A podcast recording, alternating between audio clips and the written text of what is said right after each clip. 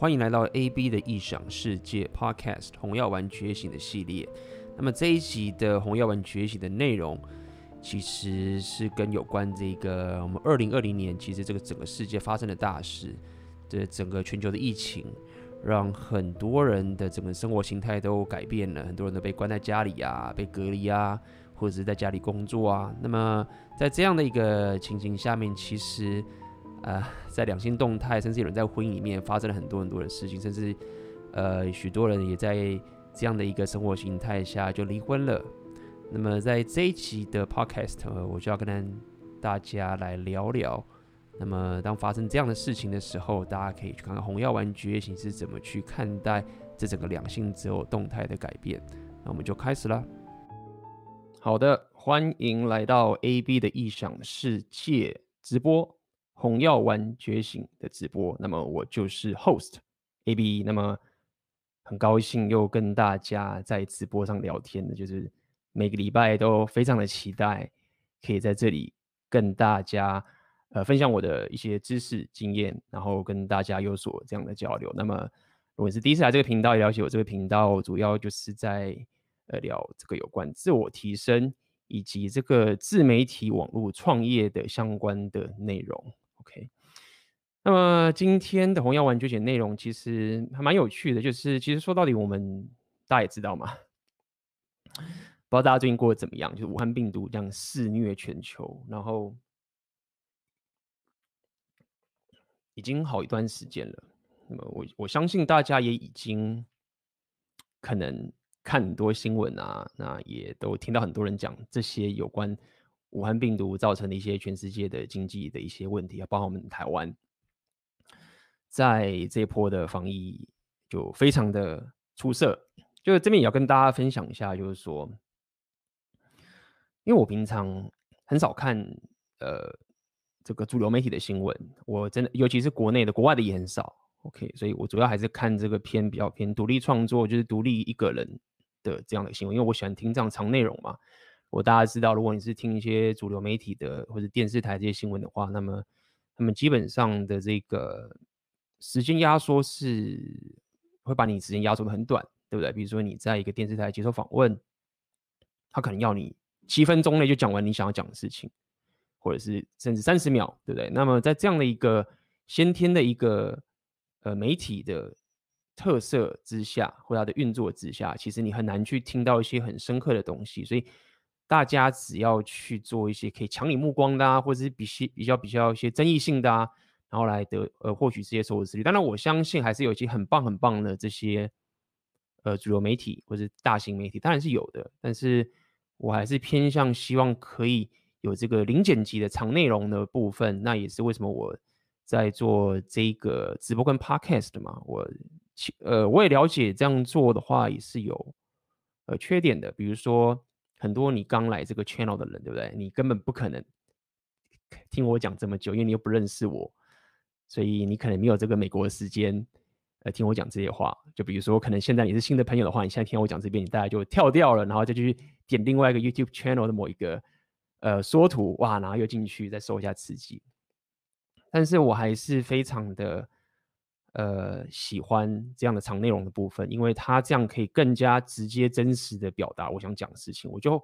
比较有少机会去呃包装啊，或者装饰啊去做这些东西，所以你可以更加深刻的了解我到底想要表达什么。因为必须说，很多时候，当然你你很精致的把一些用词进行压缩到最短，然后很有效率的，对不对？精华给别人，大家觉得这样很棒、很爽。但是，比如说很多人，你可能是正在健身啊，你可能是正在开车啊，你可能是正在打扫啊，有各种，你一天有各种呃不同的时间，你在那个时候你就不能呃坐下来专心的去看这个影片嘛。所以，也许现在我相信很多朋友，你现在在听直播，估计你们现在画面可能也不是在我上面，有些人可能是，有些人可能正在做你自己的事情。所以，呃，我相信这样的一个多媒体是一个我蛮喜欢的方式。那么，也有一些粉丝。呃，也跟我讲，希望可以长一点。那但是我也收到不少的新粉丝，一直觉得说，哇，你太长了，AB 你讲话一直重复，然后你要再进步啊什么的。那当然，这个势必要进步的。但是我也想跟跟你讲，我这样做并不是不了解，呃 YouTube 的这些影片的制作方式。OK，我本身也是有研究这一块，我了解怎么样可以去做一个大家喜欢的一个 YouTube 的影片，它的呃风格是怎么样，然后上字幕、字卡以及前面这些所有东西，我就不在这边卖关子。呃，所以呃，我讲这么多，只跟大家大家说，其实我很少去看一些主流媒体的一些事情。那么我基本上，比如说大家现在听的 repeal 啊这些概念，大家可能觉得很新，其实这些资讯在国外都已经非常非常普及，但也不是主流。我认识很多老外，他们也不了解这样的知识。呃，那大家很多人也没有心思去听这些长内容的事情的的内容。呃，所以在过去我摄取很多这些知识跟消息的时候，我发现一件很关键的事情，就是说，其实台湾的咨询师是相对落后的。OK，大家可能有喜欢的一些这个呃 YouTuber，你觉得他之前讲的很棒，但是如果说你有常去关注一下全世界的这些自媒体的情形，就是哦，他这个人是从哪边来的？大致上很多人，包含我自己也是，我必须承认，我们都是透过学习嘛，在分享嘛。那我是从哪学习的？很多就是国外的这些媒呃自媒体或者独立媒体或者这些书，所以大部分在台湾出现的这些新闻啊，可能都已经是呃落后的了。OK，都已经是第二手消息。但唯独这一次我非常有感，就是随着武汉病毒，因为当时出现的时候，我记得那时候大概是年初，去年底年初的时候，忽然台湾就开始报道这件事情。那么，因为我们自己已经有经历过 SARS 这些事情，所以而且包含我们本身也会戴口罩什么的。我相信大家对台湾朋友，我们对于这些事情其实都已经非常的习惯了，所以我们就戴口罩啊，然后非常谨慎啊等等这件事情。然后我记得当时也蛮蛮蛮稀奇，就我们台湾人已经很紧张，当时就已经很紧张了。然后看电视，然后我就看到那个新闻，就是 WHO 好像还说，哎，这没事没事没事。那我就觉得很奇怪，就是为什么我们都这么紧张，然后 WHO 还说没事等等这件事情。好，所以我相信大家也可能也跟我一样，在经过那个一月、二月、三月，我们电视就一直报道啊，然后大家一直戴口罩等等这件事情。好，但是我那时候在看，我还是继续看我的国外的这些独立媒体嘛，没有人在聊这件事情。那直到最近这一个月，忽然就整个爆炸了，包含这个美国，就是 意大利啊，或者是这些欧洲很多国家，就全部都爆炸了。然后在这个部分，就是台湾，我们就做的非常非常好，我觉得这是。让我觉得非常讶异的部分，就是在说我刚刚讲的，这个是我唯一现在在看国外的媒体的时候，现在这几个月发现他们一直在讲这个武汉病毒，我就想说，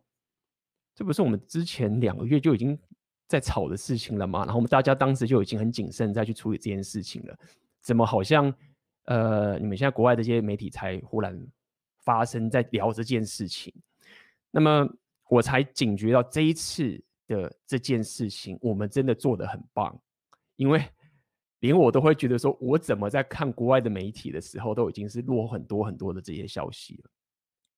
那么也造成这一次我在跟大家讲 repeal 的时候，为什么现在在讲？因为因为最近大家就开始 panic 了嘛，大家开始紧张了，然后大家开始出现一些很疯狂的一些抢购卫生纸的一些行为。那么也因为这一份的 panic，这一份的紧张。让现在美国这个 REPEL 的一些社群发现了一件非常有趣的一个现象，就是我今天要跟大家讲这个主题，就是说我原本主题是讲说，呃，是要跟大家讲说这个原本我如果大家有一直关注我的话，我原本的标题是取说啊，呃，为什么上一辈的择偶策略我们这一辈不适用？但是我现在临时稍微把这主题标题稍微改一下，不过基本上我还是会跟大家讲今天这个概念，但是今天这个标题我就改改成。说到底，就是武汉病毒这件事情发生的时候，在 REPEL 界，他们发现基本上男不管是男生跟女生，他们的择偶策略的一种改变。那么这个改变，我今天就要分享给大家。然后我认为是非常非常有用的一个，呃，值得大家呃被通知。我常讲，我希望大家可以 inform 的一个资讯。OK，嗯哼，好，那么。所以我就要跟大家开始聊一下，先聊就这一波的这一件事情发生了之后，Red Pill 界的人去怎么发现，呃，女生的择偶策略有所改变。他们第一个讲的，其实大家聊今天讲这其实也是很酸的，我觉得很多女权可能就听得就很不爽。不过我觉得是蛮有趣的。他们说，其实忽然现在美国现在很恐慌处于恐慌的状态，然后可能超市啊的卫生纸都被拿走了。那么说，现在忽然出现一个很有趣的现象，就是说，现在很多的可能美国的女生，她们过去可能就是一堆人常会上街啊，然后去骂说我们被压迫啊，什么什么这些事情的这些情形，忽然都不见了，忽然都变得很少了，都没有了，因为。所谓的 shit hit the fan，就是当这个事已经爆炸了，那么这时候这些女生的择偶策略忽然完全的想要去找有 beta face 的男生，就是有这些稳定的。忽然你有工作，你是一个好人，你是不要讲这个好，你是一个很稳定的人，然后呃，你可以提供他一个保护跟温饱这件事情的时候，忽然已经变成了 SMV 的指标了，所以。他们讲一件事很好笑，我觉得真的蛮好笑。他说有人就是发现说啊，在美国那个地方，在过去两周，因为那时候这两周就他们爆炸的时间嘛，有很多女生的 Tinder 的这个 profile 的 profile 怎么说？Tinder 的那个世界啊，全部都改变了，就是改变说，如果你是呃，就是有份好工作啊，然后你可以呃有这个经济的基础啊，然后你可以。呃，照顾我的小孩啊，那你就是最棒的。所以忽然，呃，在这个短期的这件事情的时候，很多过去是被人家忽略的贝塔男，你敢忽然觉得靠北，我怎么忽然变得 这么受欢迎了？啊、就感受到一种可能一种很开心嘛，又压抑。比如说，哦，过去我就是认定这个是最重要的，我才不要当那些渣男，我就是乖乖的。做好这件事，我一直相信这个是最棒的解法。哎哎，你看我猜对了，真的对了。妹子就是要我这样的一个稳定，然后呃贝拉费很强，但是我没有阿巴费这个男生的这样的一个好人，成功了就是很棒，真的这件事情。那么呃，在 Rapio 的这个族群，他们就有在聊这件事情。那他们给的意思就是说，他们就是说，OK，第一点是呃。如果说你过去是一个没有被女生看上眼的一个 beta face 的男人，OK，所以 beta face 就是说你是有一份经济基础很棒的人，但是你可能很难去像一些 alpha face 很强的，会呃快速的激起女人真诚的欲望的这样的一个情形，就是你的 beta face 很强的话，那么就他说，那你在这段时间就请你好好享受当初女人。她是选择你的那个事情，意思就是说，现在你选别人啦，你一直以来没有人理你，现在你开始选人了，那好好享受 这段时间。但是，呃，你不要认为这件事情是 long term 的，也就是说，如果你有红药丸觉醒的话，你有所谓 Rapio aware 的话，那这个是就是很棒的一件事情，就是说，Roro 就提了这点，就是说，呃。当你现在听了这么多红药丸觉醒，其实就是所谓的一个引风，你已经有所准备了。你知道现在是怎么在运作的？为什么现在妹子忽然一窝蜂的都会在这样世界快崩毁的时候，大家已经不再去谈过去什么我被压迫啊什么，大家都想要找一个可以把这个问题解决的人来当做他的伴侣的这样的情形，你会理解哦，Hypergamy 的运作其实就是这样，对不对？当在这个世界爆炸的时候，就是要有这一个。有办法去解决问题，这个男人去处理掉这件事情，大家都在依靠这件事情。好，但是呢，他也告诉你说，如果说你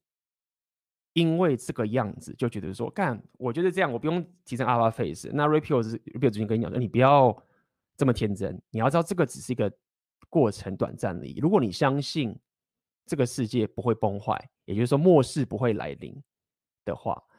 或者是这个情形，到时候这个世界回到正规，回到这个过去的情形的时候，那基本上还是会回到原本的这样的一个模式，也就是阿发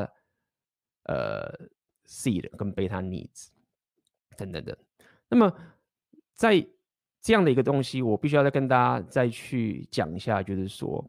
因为在台湾，我相我自己的感受好了，我是觉得还好。OK，为什么会这样？呃，西方，西方，西方，因为。要这个要感谢我们的就台湾的这个环境，不管是台湾政府跟我们这些台湾的这些朋友，跟我们台湾这些我们这些人，就是我们其实并没有陷入这样的恐慌。那么大家就是还是去上班，对不对？有些人可能还是去呃就是没有说被关在家里等等这件事情，所以我们是相对被影响，我觉得是相对小的。但是呢，我们至少可以去看看其他国家们现在是什么样的一个状况，对不对？他们遇到这样的情形，我觉得最好笑就是说，看 什么叫做 Tinder 的 profile 全部都改了，那这个到底是是啥小？我觉得，而且要说过去两周忽然就全都改了，所以我觉得，如果现场有很多人你玩那个网聊玩的玩的很凶的话，我觉得你可以在下面分享一下，说到底，呃，遇到这样的一个最近这一个这半年来。发生了这个武汉病毒的情形，你会不会觉得有没有什么样的一个转变？OK，嗯哼，好，所以这样的一个今天就要跟大家讲一个一个开头，就是说，其实女生的 hypergamy 我常一直跟大家讲是两面性，对不对？有所谓的 alpha seed 跟 beta need，或是我常讲 alpha phase 跟 beta phase，那么这两个东西都非常非常重要。那么我在聊所谓的阿尔法跟贝塔的时候，它有很多种意义，对不对？我也可以大家想到什么样？它什么叫阿尔法？什么叫贝塔？那你也可以理解，就是阿尔法其实属于一个比较短期，会让女生性欲高涨的一种元素。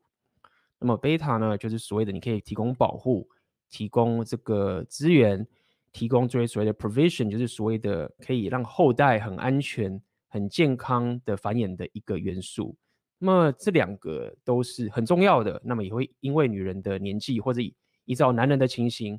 依照这个世世世界目前的变迁而有所改变，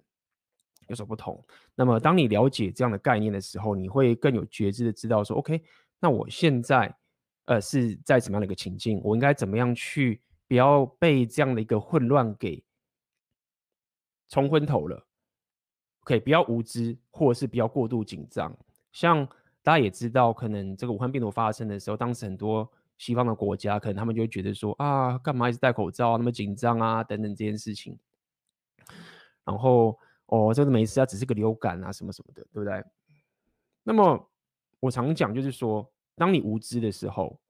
真实就会反噬，你痛苦就会来。所以很重要，你你被引凤是很重要。那我们台湾就被引凤过，我们遇过 SARS，所以我们知道那个可怕，那个痛苦。所以在这十七年来，这几年来。我们都谨记着这次的教训，所以我们比至少比那些人还要被 inform 过。那我们有所准备，我们有更高的意识去面对这样的困境的时候，我们的痛苦自然就会少一点。那么如果你是无知的话，那么自然真实反思的痛苦就会变得更多。那么相对于情形，另外一个，一个是你很无知，一个是你过度反应，对不对？一个是哦，你发现这件事情很爆炸完了，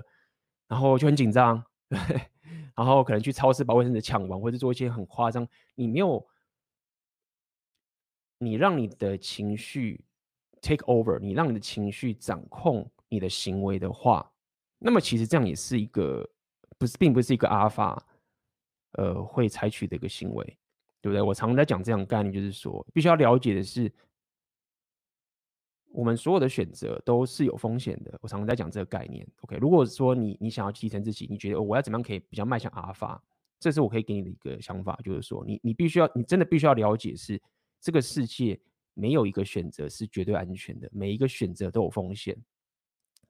所以你先不要让你的情绪被一个很情绪化的东西给控制住，因为如果说你平常都是有很无知，觉得说啊这个东西最安全的，没有任何风险。那么你看到有个风险东西，你你就会被情绪给控制。但如果说你知道说，其实这个世界本来就是没有绝对的安全，对的，我可能搭飞机也可能会坠机，对不对？那或者是我怎么样会遇到什么事情？那你第一点你比较无知，对不对？第二点你看的所有的风险，你已经习惯这样的一个生活，所以你会去选择你想要选择那个风险，然后执行下去。你会知道说，如果现在你情绪化的话，并没有办法。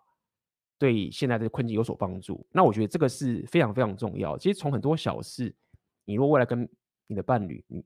女伴相处的时候，那个是一个很强大的力量，因为你必须要了解是很多女人她基本上就是很情绪化的。所谓情绪化，意思是这样讲，就是说他们的不是说她乱闹，是我举一个很简单的例子，可能你有养过一个宠物好了，那可能。女生她喜爱这个宠物，她的天性就是比较情绪化，所以可能这个宠物它忽然生病啦，或者什么的，她就会很紧张，她或者她就会很没办法去面对这件事情。可能她送这个宠物去送这个宠物去医院的时候，对不对？那他又会觉得说，哇，他也知道说应该送宠物去医院，可是呢又觉得说他那个宠物去医院的时候，可能被医生打针啊什么会很痛苦啊，然后可能教他就就会很害怕，很受不了。OK，那这样的一个情形就是很简单的例子，就是说这就是一个很情绪化，意思情绪化就是说他很自然的就会去反映这件事，因为女人比较会照顾小孩，她就比较有同情心，她就会有这个情绪化。但如果说你是个男人，对不对？你表达出来就是你知道这件事情就是要处理。然后可能你的女伴跟你讲说啊，不要啦，你要送那个宠物去医院吗？那这个是他这样会一直哭啊，我觉得很很很不忍心啊，是不是有什么不要送他去，然后什么什么？但是你如果够理性，就知道，哎，我要送他去，所以你就会担起这样的一个所谓的阿尔法的一个气息跟理性者，你就会哎把这件事情解决。那你要了解是，其实在女人的内心深处，她也希望说，你可以把这样你你可以把这个问题解决。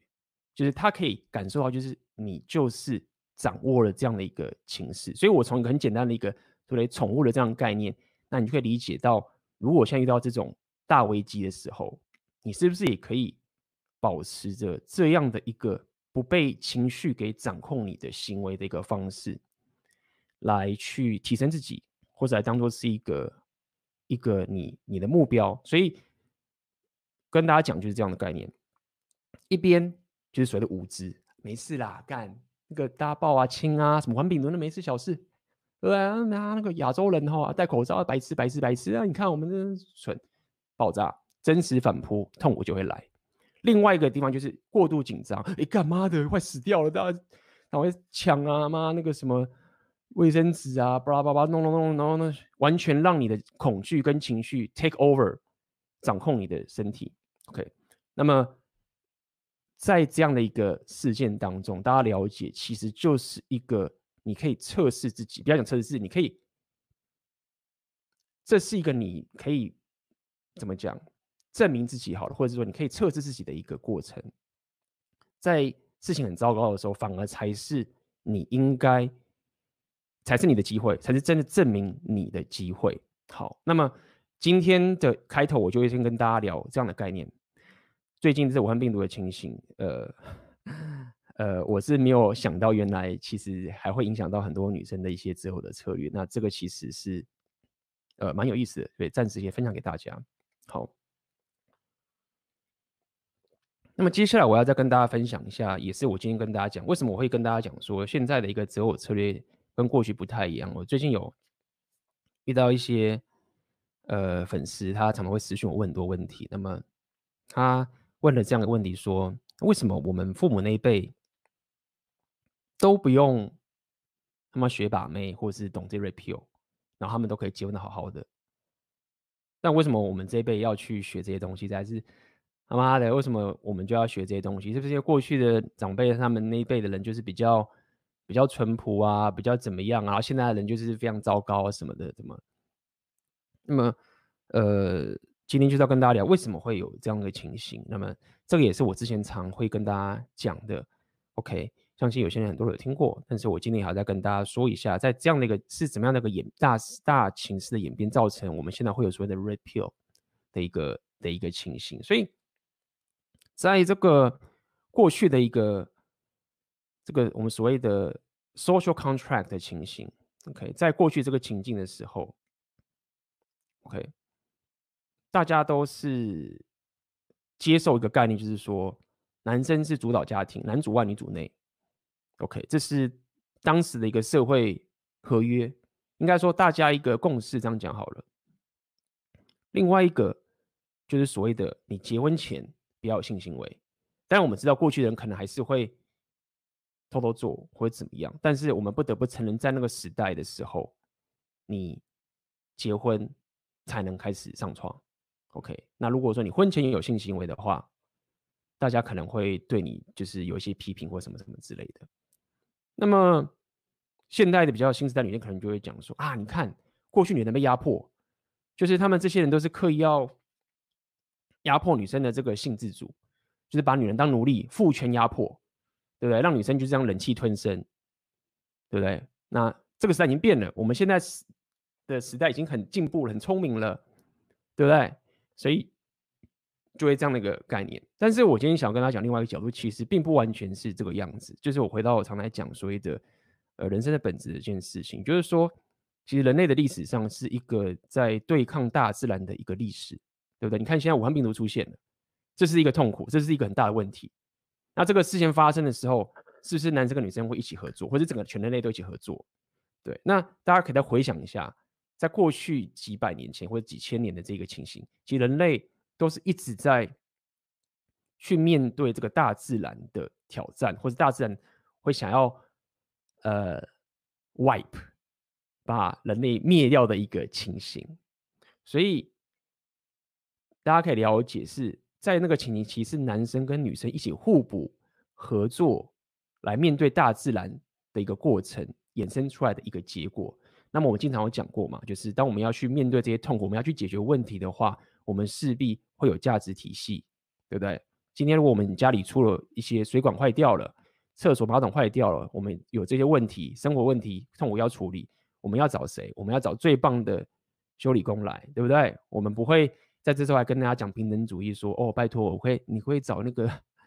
就是就是大家平等，你不要找那个最好的，你就找那个。其他人，OK，不会修的也没关系，我们要平等，不会嘛？那在这样的过程的时候，那当时在我们现在讲回来的两性动态的话，那当时遇到的问题是很简单，就是男不管是男生跟女生，没有人可以控制自己的生育，OK，女人在面对这件事情的风险很大，当她一怀孕的时候，因为她不能控制生育，生育堕胎又很危险，或者也是不行堕胎，又不能避孕这件情形，一中。风险太大，风险太大造成痛苦很大，生活问题会很大，因为当时没有人可以去解决这个问题。那这个东西几十年来一直以来的结果，所以造成大家的为了要去解决这样的一个问题，生活上问题就规定起说啊，那结婚前不要做，因为你结婚后你就会很大的保障。可你如果结婚前做，你很有机会就会有很大的痛苦。好，那么在。六零年代的时候，有一个跨世纪的革新，就是所谓的避孕技术出现了。OK，这个避孕技术的出现，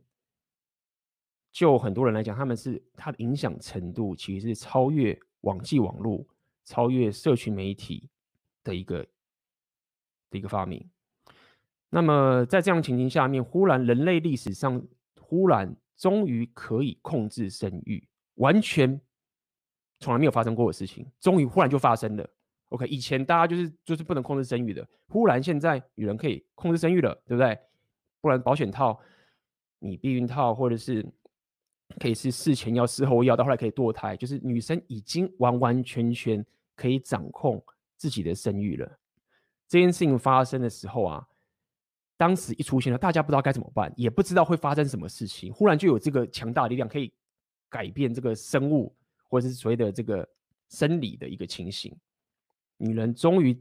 从这个大自然中解放出来了。当这件事情发生的时候呢，大家说：“那我们该怎么办？”OK，没有人知道该怎么办。那么大家不知道该怎么办的时候，也不知道会发生什么样的结果的时候，第一个反应是什么？就是：“你看，太爽了，他妈的，好好打炮吧，对不对？我们终于可以解放了，就是不用在这边压抑了，因为已经不会有这些问题了。”所以我们不需要再像过去那样子，因为女生已经不需要，不会因为怀孕而完全爆炸了。妈的，好好上床吧。所以就进入了这个所谓的六零年代的性解放的这个情形。那确实也是这个样子，对不对？当时六零年代的时候，比如说嬉皮啊，就是很多这个妹子就是到处上床，哎，然后发生很多事情嘛。那结果造成了什么样的一个结果？蛮惨的嘛，就是比如说艾滋病也出现了，对不对？那么。忽然，呃，婚姻这件事情也，大家也比较不不看重了，也不重要了，对不对？所以其实是不太好的结果。OK，那么继续衍生下去的时候，就会造成一件事情是，其实右派的人，可能我常讲右派的人，他们其实还是认为说，他还是认为我们应该要。按照传统主义，就是婚前不要性行为之类的，OK，至少是偏向这样的概念，对不对？但是这些提倡这些性自主，或是提倡说，，Let's party，好了吗？上床吧，女生身体就是你的，好好去打炮。他们忽略了一件事情，他们忽略这件事情就是说，他们认为 sex 跟情绪是分开的。我先讲，我现在讲的是 sex 跟情绪，我现在不是讲 sex 跟婚姻或者所谓 sex 跟爱这两件事情，我想讲的是 sex 跟你的根深蒂固的一个情绪里面。也就是说，这些人会认为说，我跟一堆有一一个女生角色，我跟一堆男生打炮的话，身体是我的，我去打炮没有关系啊。身体是我，我没有任何感觉，就是我打完之后我也不有任何感觉，没事的。我身体是我的，我可以到处去上床，没有关系，不会对我任何影响。但是，就心理学家他们的研究是说，并没有这样的证据说你不会被影响。也就是说，其实性爱这件事情跟你的情绪事实上是绑定的。那么这件事情是跟生物的机制是有关系。相较于男人的话，可因为男人的生物机制就是我们射了就会跑。所以，因为我们风险很低，对不对？男生的这个生物本质其实就是，我就是赶快射了，然后就赶快跑，然后再射跑，就是一直这样。可是女人刚好是相反，所以相较于男生在这方面，就生物上面就是比较不会，你的性爱跟你情绪影响相对于女生就低很多。好，那么也造成了这个原因的时候，其实，OK，就我刚刚讲性解放之后，很多女生开始这样做做这件事情，那么。在这样子开始，大家已经跟过去不一样的一个择偶策略，就是这种择偶策略嘛，就是我我我可以拼命的去上床。这个择偶策略做完之后，就会发现一件事情，就是说才会有这些更多类似 Me Too 的这些东西出来。哎，什么是 Me Too？Me Too 就是一个运动。之前这个运动，当时就是很多女生可能被性侵，不敢讲。那么当时在我忘记细节，十几年前就有一个人就是忽然站出来讲自己被性侵的这个情形，然后受到很多人的鼓励。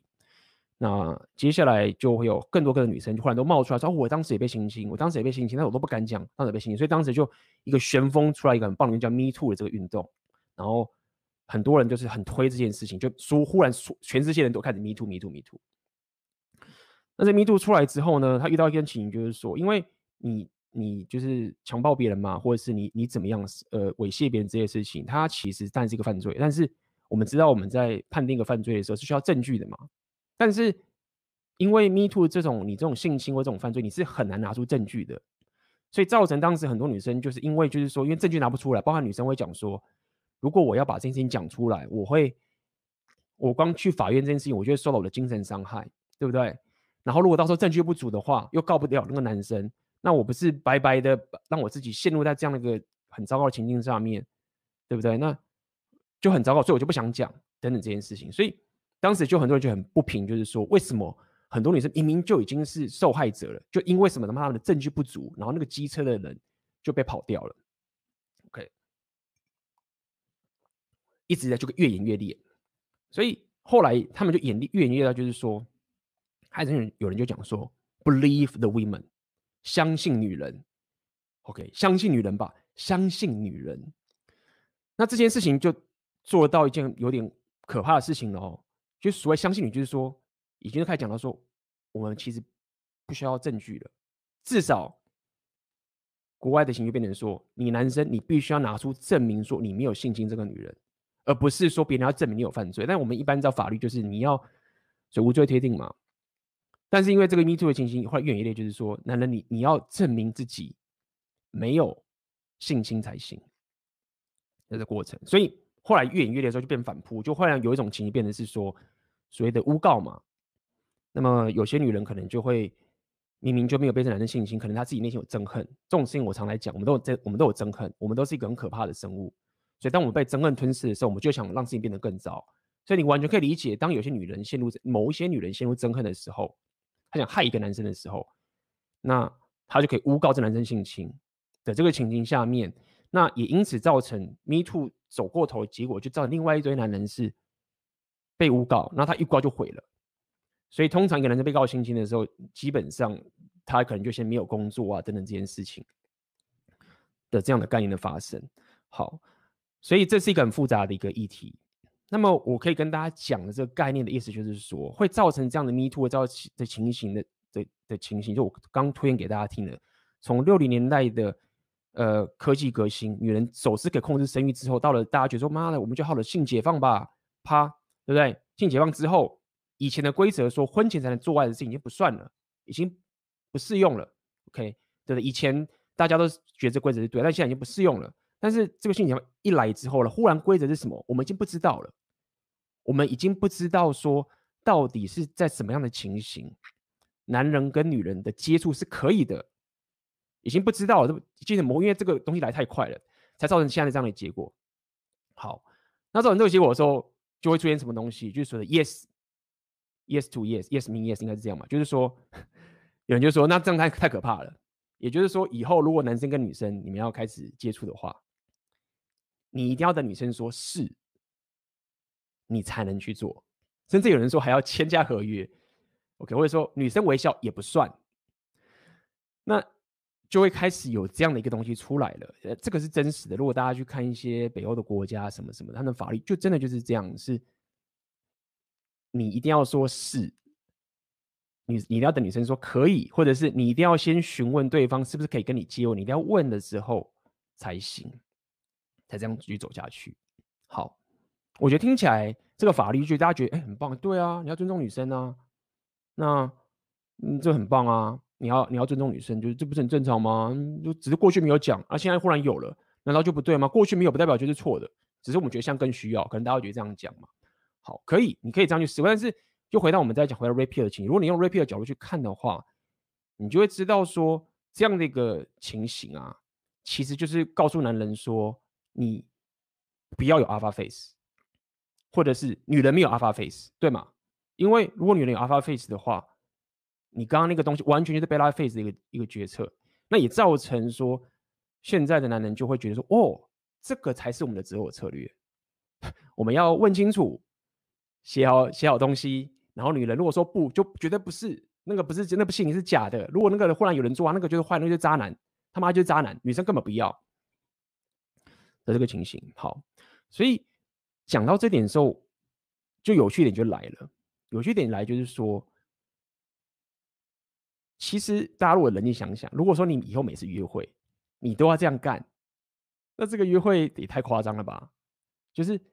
这是我也是从这个 Jordan Peterson 那边得到的这个这个东西，对不对？如果你每次约会都要问清楚，那一点浪漫都没有啦，对不对？当你约会的时候，你会有这个心跳，其实都是有一些。非语言之间的交流的浪漫产生嘛，对不对？那如果说你每次做任何事情都妈的调也调好，我就不相信你这样可以把到美，太困难了。好，那也就是造成这样结果，就会发现一件事情是，其实你很刚刚这个所谓的什么 yes mean yes 的这个签这合约东西，其实都是左派在主张的。什么叫左派？就是说，其实是那一群他们当初说我要他妈的解放自己，好好打炮。然后他们更才去主张这件事情。很多人以为说，哦，这些人是因为他们那些保守主义那些人呢，保守啊，保守派的那个人才没有保守派的人，他们规则很简单，婚前不要打炮。反而是一直提倡说，我他妈的要性自主的人才会才去要求你说，你要去签那一个合约，才能跟我牵手，才能跟我接吻，才能跟我上床。好，那也造成了这样的一个情形的时候，大家了解哦，社会合约已经完全不一样了。Okay, 男女之间认定的一种共识也都不一样了。那在这个情形下，如果你还去回到我们一开始这个粉丝问的问题，为什么我们父母那一代都不需要学这些东西？为什么我们现在要学？难道是因为过去的人比较那个，现在就没有？就是这样，就是一个大势所趋，就是一个跨世纪的科技革新一路上演变下来，造成现在的这个结果。好，那么。造成这个结果的时候，会发生什么样的事情呢？现在社会其实就我们就要回到 repeal，或者是所谓的男权运动，他们是怎么去面对这个事情？就有好几种方法。OK，有一种有一派别就所谓男权运动。以前讲男权运动不是 repeal，OK，应该是说 repeal 不认同男权运动的解决方案，什么意思？我先跟大家解释一下。OK，所以在这个情形下面的时候，因为女权的这样子高涨之后，OK，女性自主之后呢，发现一个件事情，就是说，其实女人的选择权已经很强了，而且女人学历也很高了，尤其在美国这个地方，她念书念的男生，OK，男人在大学的时候都很惨，但是女人很强，OK，职场也是一样，现在女人的所谓的 manager 已经比男生还要高了，等等这些概念。所以女人忽然已经达到了一个点，就是说她有超多的选择权，就是我既既会念书，我又可以控制自己的生育，然后我可以选择我要去事业呢，我还是决我还可以选择说我是不是要有自己的小孩，我也可以决定说。我两个都兼顾，所以女人就会有这三种选择，就是说，哎，我要么就是我不想生，我不想家庭，哎，那我拼事业，我就当个成功的职业职场女人，哎，她有这个选项。第二个选项是说，哎，我想要专心生小孩，然后我要老公养我，哎，女人也可以有这种选项哦，对不对？第三个是我想要兼顾，这样。但是转变成男生的话，我们现在讲西方，OK？台湾我觉得我一直在讲西方，台湾的话就不是台湾，西方男生他们的选择权就相对的变少了。就是他们真的有自己的掌控权，就怎么就只有事业了，对不对？包含他的这个生育，基本上应该很难有男人可以凌驾于女人的决定，说他要小孩，对吗？决定权还是在女生身上，对不对？所以在这个情形下面，其实呃，整个社会的变迁就会造成男生已经严重的落后了。OK，那么讲这个点就告诉你说，男权运动他们的解决方案就是说，他希望。他希望这个社会可以教育女人，让他们可以接受男生可以在家工，呃，可以在家顾小孩。可因为你如果现在去问很多人说，好哦，你说男女平等可以，OK，你你希望男男生跟女生是平等的，男生也可以在家做事，那你就问问一些女人说，好，那如果说你的老公没有工作，在家里全职带小孩。然后很认真带小孩哦，然后然后你去外面打拼，这样子，你老公是这样，那你觉得你会想，你会有真诚的欲望跟他上床吗？大部分女人其实是觉得就没有什么欲望，就怪怪的，不知道为什么就觉得好像没有没有没有真的欲望可以跟他上床。但是同样这个情形，搞不好这个女生她在拼命的在职场上工作嘛，对不对？那她的竞争说：“哎，忽然有个 CEO 长官，超有主导、超超有阿尔法气质的，超有魅力的，然后超有领导力，阿尔法 face 点满，贝拉 face 也点很高。那 hypergamy 机制一发作的时候，女人就会 对这个这个 CEO 主管产生出真诚的欲望嘛？那男人就只能等着被归零嘛？那事实上这件事情一直在发生。于是男权运动想要做的事情就很简单，就是说他希望教育女人说：哎。”我跟你讲哦，那个在家好好顾小这男人，他也很性感哦。你应该要觉得他很性感的，你要可以接受这件事情，对不对？你要接受他其实很性感，你的真诚的欲望应该要出来的。因为我们现在讲是两性平权，如果你真的希望我们两性平权的话，你应该要很想跟那个在家带小孩的男人上床，拜托了。那这个就是 Repeal 他觉得不靠谱的地方。OK，那个男权运动，他做了很多这个数据，OK，就是我们常常讲那个叫做，呃，那个那个人叫什么叫呃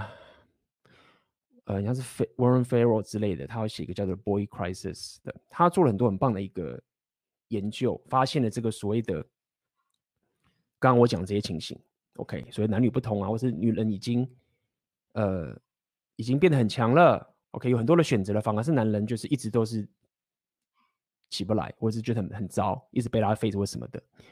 那 Repeal 的 Rolf Tomassi 他也非常喜欢这个人，这个男权运动的这个作者讲了很多事情，那他就是不认同他的这样的一个的解决方案，他也不认同这样的一个解决方案，所以才会跟大家讲所谓 Repeal 的情形。OK，那么就是所谓的男女的互补，这个 Hypergamy 这样的概念。好。那么当然，我们先不讲 Repeal 的的情形，因为大家也比较了解。另外一个情形就是所谓的 MGTOW 的解法。那么所谓的 MGTOW 解法，就是说为什么会有 MGTOW 出现的产生？大家如果听听到刚刚这些情形的时候，因为你要了解的事情是，比如说我们刚刚讲的 Me Too 被诬告好了，好，那有些男生被诬告了，然后人生就毁了，大家就很糟糕。可是如果你仔细去，男人你仔细想象，觉得说，好，当初会有这样的一个机制，说要 Believe the Women。相信女人情形，可能就会想说哦，因为当初有些女生都很惨，她们也被强暴啊什么什么的，然后遇到这件事情，所以才会造成现在这个法律会保护女人，所以他们也可以这样的概念，或者是像很多说职场上，对不对？有些女人是，就是很多男人就不敢跟女人单独相处了，因为怕被女人告说他办公室怎么样怎么样的情形，所以也不敢一对一的跟女生一起工作。所以简单的 make talk 其实就是在这样的一个一个格局下面，一一个演变下面的时候，大家觉得这个最佳方案、最自保的方案，因为他们认为说男权运动那那一派根本就不靠谱，因为那男权运动那一派就好像是说，拜托妹子，你你醒醒吧，就是 hypergamy 你不要有了，好好的拥抱这群贝塔吧，然后最好层层遗忘。MGTOW 是觉得干这不可能，就是这怎么可能？你就是整整的被归零而已啦。那或者是运气好的话，这女生不会把你归零，但是她也对你不会什么真正的欲望。但是 MGTOW 他又很怕会一路进入这个游戏的时候自己就爆炸了。当比如说可能一结婚，或者跟他一上床，或者什么等等，他就等着被宰割。所以他就认为终极解法就是让自己的能力变得很高价值，然后不要再去玩这个游戏。他认为这个是最佳终极的解决方案。OK，那么当然极端一点的人就可能就是认为就是完全。有可能是有人会丑女啊，等这些概念就出来。所以讲到这边，只跟大家讲说，哎，为什么会有这解决方案？因为是这样概念出来的。因为如果你你完全没有保护自己啊，比如说你如果知道说，哎，干一个女生如果诬告你的话，她没事啊，她诬告你之后，你就先爆炸，那最后诬告她也没办法去对她有很大的惩罚，所以对你来说是对女生来说风险是很小的，但对男生男生男生来说风险是很大的。那你自然就觉得干靠背，那我不要了，对，那太可怕了，MGTOW，OK。那么最终 Rape-Pill 就是我们常常讲的解法，就是说你还是得了解一件事情是，无论你无论女人她是可以有多么的自由跟 power 或什么都好，我们都接受这件事情。可女人你可以赚钱，女人你可以是你自己的掌控权，你可以很有你的所谓的 power，什么都好。但是如果说我们要可以跟女人有最佳的组合，就是我男人一定要比她更强。这个更强不是大家过于想那种说，我他妈就要比你强，不是，是这是一个互补的一个情形，是我站好我的角色，你站好你的角色。但是我们各自都有选择权。那你让我做我想做的事情，那我也让你做你想做的事情。然后你也不用证明，刻意去证明说，哦，我他妈的就是一定要他妈的比你事业更成功，我才能证明我是新时代女性。或是男生，你也不用去跟女生证明说，哎、你看哦，我是他妈的很脆弱的，我可以激发出我的女性特面啊，我很感伤啊，我很 sensitive，我敏感，你看我敢揭露我的脆弱面，所以你看我是有自信的人哦。这个其实就是一个现代的一种，我所谓的就是有点过度修正了。很多人是被洗脑到说，我得揭露出我的脆弱面，才证明我很有自信，对不对？或者男女人会觉得说，我就是一定得有事业。我才能证明我是新时代女性。但 Rape-Pill 解法意思就是这样，不用，我不用刻意的去揭露我所有的情感女性特质面，才能才能代表我很有自信。女人也是一样，你不用真的他妈的去苦哈哈的去做你不想做工作赚钱的事业，拿来证明你是一个新时代女性。你可以赚，我知道，但是你就让男人去赚，对不对？但你还是保有你的选择权。那最终他也是认定。男生跟女生其实就是这样的一个互补状态，然后每个人都是在自己的角色不断的提升自己。OK，好，讲到这这点就是说，所以说到这个地方了，不知道大家什么想法？OK，我刚刚讲这么多，大家可以在下面留言，给我一些你的反馈。OK，你觉得，比如说，哎，你过去的想法，你最过去呢择偶策略是是怎么去想的啊？或者是你？你有什么样的心路历程啊？等等这些东西，欢迎你在下面留言。OK，也希望跟大家有一些互动讨论等等的。好，那么呃，讲到这个情形之后，我就会跟大家做一个，我想跟大家讲，就是说我们一直常常在讲的，就是台湾男生的一个择偶的策略的一种无知。OK，这个无知是什么？就是说。很多时候，很多男人在台湾的，以及台湾人性，就是严重低估自己的 SMV。对，第一点是他没有红药丸觉醒嘛，对不对？然后第二是严重低估自己的 SMV。好，那这样的结果会造成是，比如说，男人在二十岁到三十岁的时候，会希望把长期关系当做是人生目标，而不是把自己的价值的 hypergamy 或自己的价值体系的专注当做是人生目标，然后也就不转盘子了。好，那么好不容易二十几岁的时候，价值很惨惨惨的时候，然后到三十岁，哎，终于有钱了，beta face 很不错了，对不对？那么女生可能也到三十岁了，那女生可能在二十几岁 SMV 已经掉到谷底之后，二十呃，在二十几岁 SMV 最高的时候，可能就短期关系嘛，跟很多具有 alpha face 的这个人在一起，那可能到三十岁之后，发现这个价值不在了，或至少过去这个 SMV 的东西已经不可逆了，那么就会赶快找一个呃这样的 beta face 男生就结婚了，OK，那么。再包含我刚刚讲，因为女生的选择权已经很高了，对不对？那这个情境下面是，她可以决定他要不要事业，他也可以决定他要不要小孩，他也可以决定他是两个都要，但他也可以决定离婚之后，我还是可以有这些保障。那么在这个情形下，如果我说你还严重低估自己 SMV，然后你也不去开发自己 SMV 的话，那你当然就是任人宰割嘛。那你被归零之后，你可能就会开始去寻求答案，到底发生什么事情。所以其实。Red Pill 这件事，Red Pill 这个族群、啊，很多人都会觉得说这个族群很丑你或什么什么，但是你要了解一件事情是，其实不是这样，就是说你要了解，这男人也他们也不是白痴，就是当你已经被蓝药丸洗脑洗过头，然后你活出这样的人生之后，然后他发现这个现实反扑给他的结果，他发现哎，原来并不是这样的时候，他会开始去找答案。很难人会开始去找，他被归零之后，他会开始去找答案，到底发生了什么事？为什么我想不通？才去找这些答案，然后才会找到这个 Red Pill 族群的答案才会出现。所以我觉得他并不是一个说哦，我们相信丑女，因为你要了解，在主流媒体或者在所谓的 Blue Pill 世界，其实我们都已经太习惯知道，就是说 OK，我们要牺牲，放弃自己的野心，然后这样去做。爆炸的时候才会去找这些答案嘛。所以我才会跟大家提倡的这个概念是，你还是你你你是必须要。把自己的需求摆在最高位的概念是这个样子，OK，那你就会发现说，你的长期关系，你如果要长期关系是可以的，但是你是选择你的长期关系，而不是你被迫逼迫着要有这个长期关系。我觉得这个是很重要的。如果你现在到底觉得，哎，B，我到底现在该怎么办？或什么什么？我觉得很简单的道理就是说，你有没有先把自己责任放自己身上，然后你是不是自己有选择权？然后你是不是真的觉得说好，我已经有这么多选择权，但是我要牺牲这些选择，然后我决定进入这个长期关系，我觉得这样是好的。你是牺牲掉你觉得你有选择的东西之后，然后你选择出你的长期关系，那这样的框架跟怎样这样的互补的动态，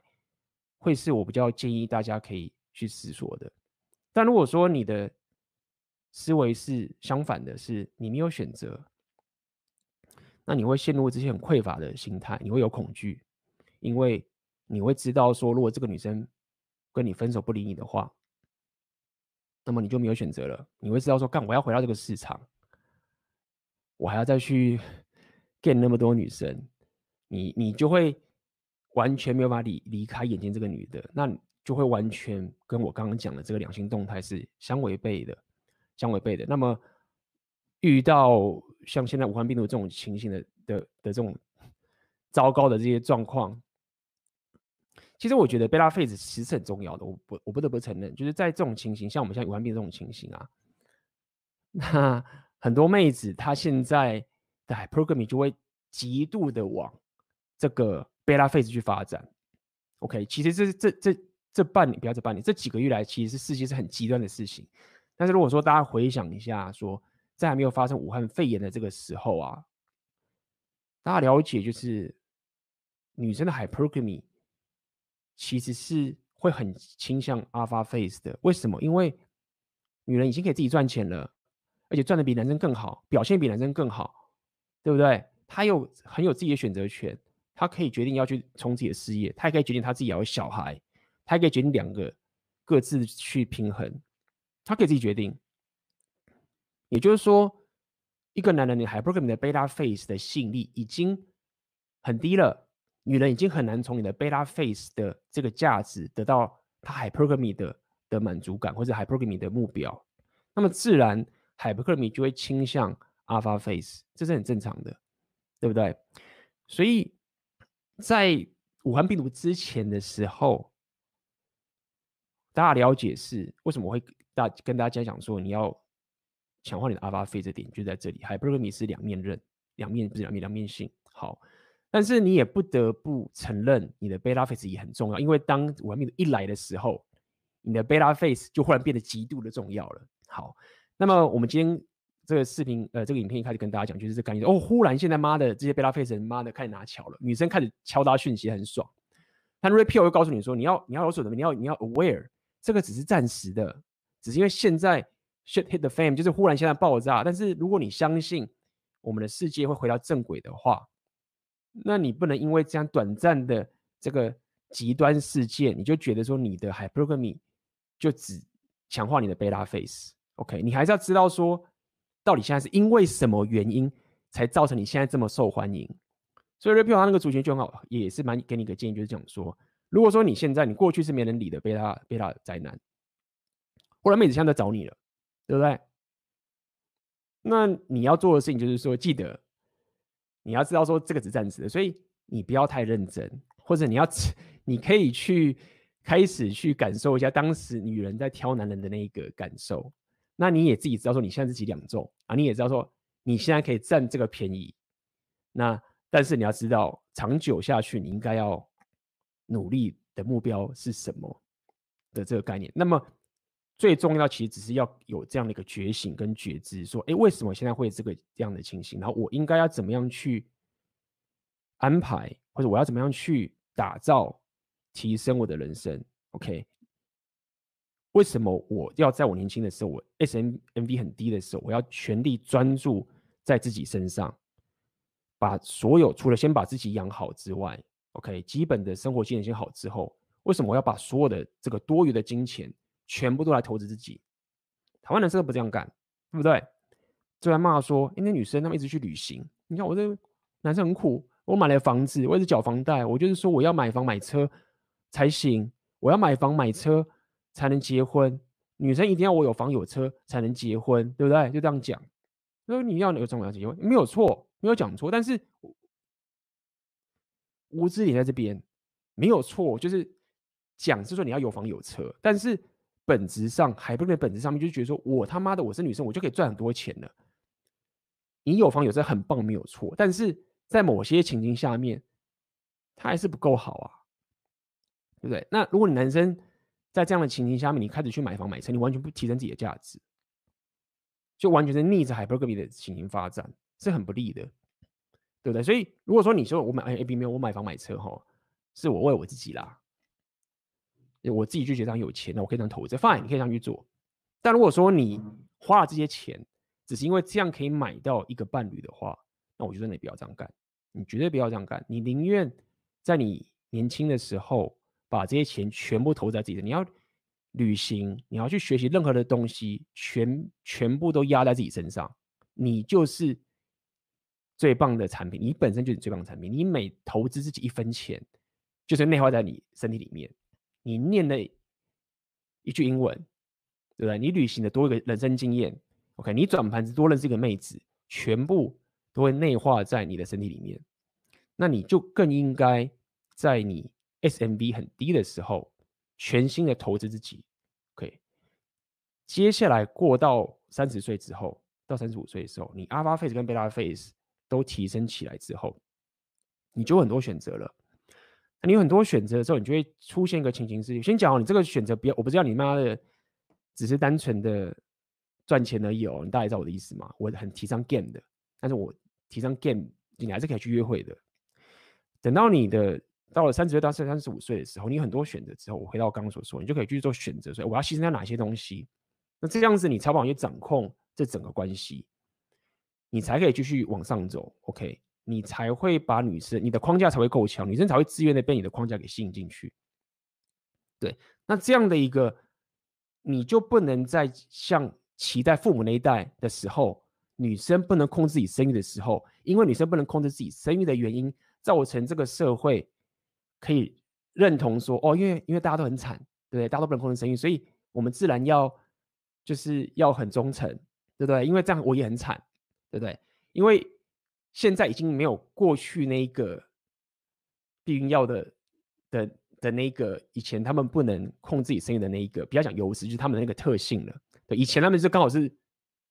大自然导致他们就是很自然就觉得，哎，我就是要忠诚啊，不然大家都很惨。所以你现在到这个阶段之后，已经改变了，突破这个大自然或突破这生物的界限的科技的时候，你就应该要去，你就不能再期待像过去那样的情形了，已经不一样了，social contract 已经不同了。那但是你还是期待着现阶段你希望男女的关系是互补的，那么你就应该 adapt，你要适应现在的这个 social contract 这个游戏规则，就连过去的骑士精神。对不对？男生很 gentleman 的骑士精神，他也不是无条件的爱，他也是有 social contract，他也是有彼此社交认证的。那些骑士他是有有利益的，如果他有骑士精神的话，而不是这一个没有任何的无条件的这种哦奉献，并不是这个样子。OK，所以透过了解这整个大局观，然后把责任跟关键放在自己身上的时候，你自然。呃，就会用不同的择偶策略来去做自己的提提升，或是你的人生规划。OK，好的，那么我忽然也讲了一个小时了。那么大家如果现在有问题的话，可以在下面提问，然后可以跟大家回答一下。OK，今天讲的好像比较严肃哈，大家觉得觉得我今天讲的比较严肃？最近我在想说。这直播啊，一直想把它弄成像这个节目，看怎么样可以，呃，让这个直播的情形会更加不一样。因为现在基本上就是我自己 solo，然后或者是我跟奥克合体直播嘛，我觉得还不错。我觉得跟奥克合体直播，呃，我们互相都会互相这个激发一些想法出来，互动也蛮棒的。那之后还有什么样的花样？最近还在思考。好的，那么我来看看大家的问题哦。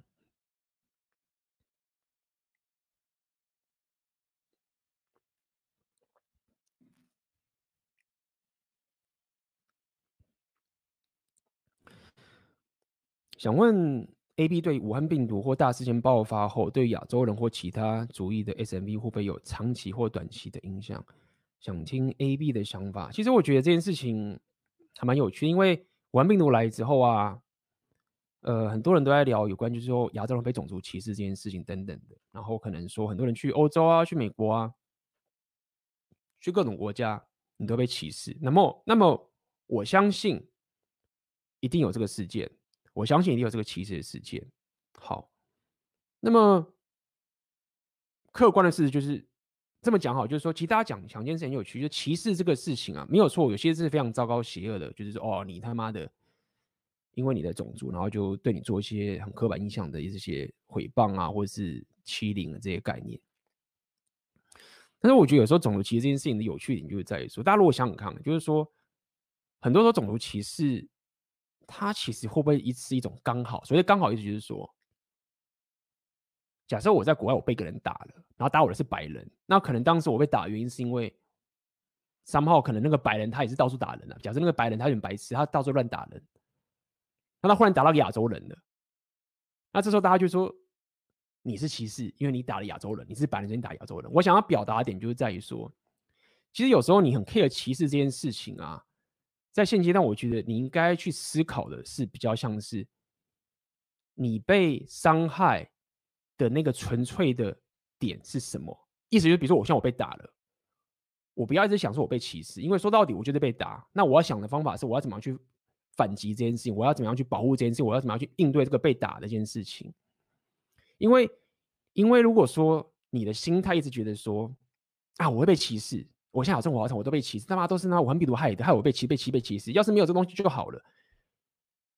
你其实还是没有去解决问题，对不对？但你会想说，哎，如果我们大家可以发声，然后去制止他们不要歧视，也许这事情就会改变。其实我觉得这件事情就很有趣，就是在于说。最近的武汉病毒这个事件，我看很多这些大家来骂来骂去，跟歧视来歧视这件事情啊，很多人就觉得我们亚洲人被歧视。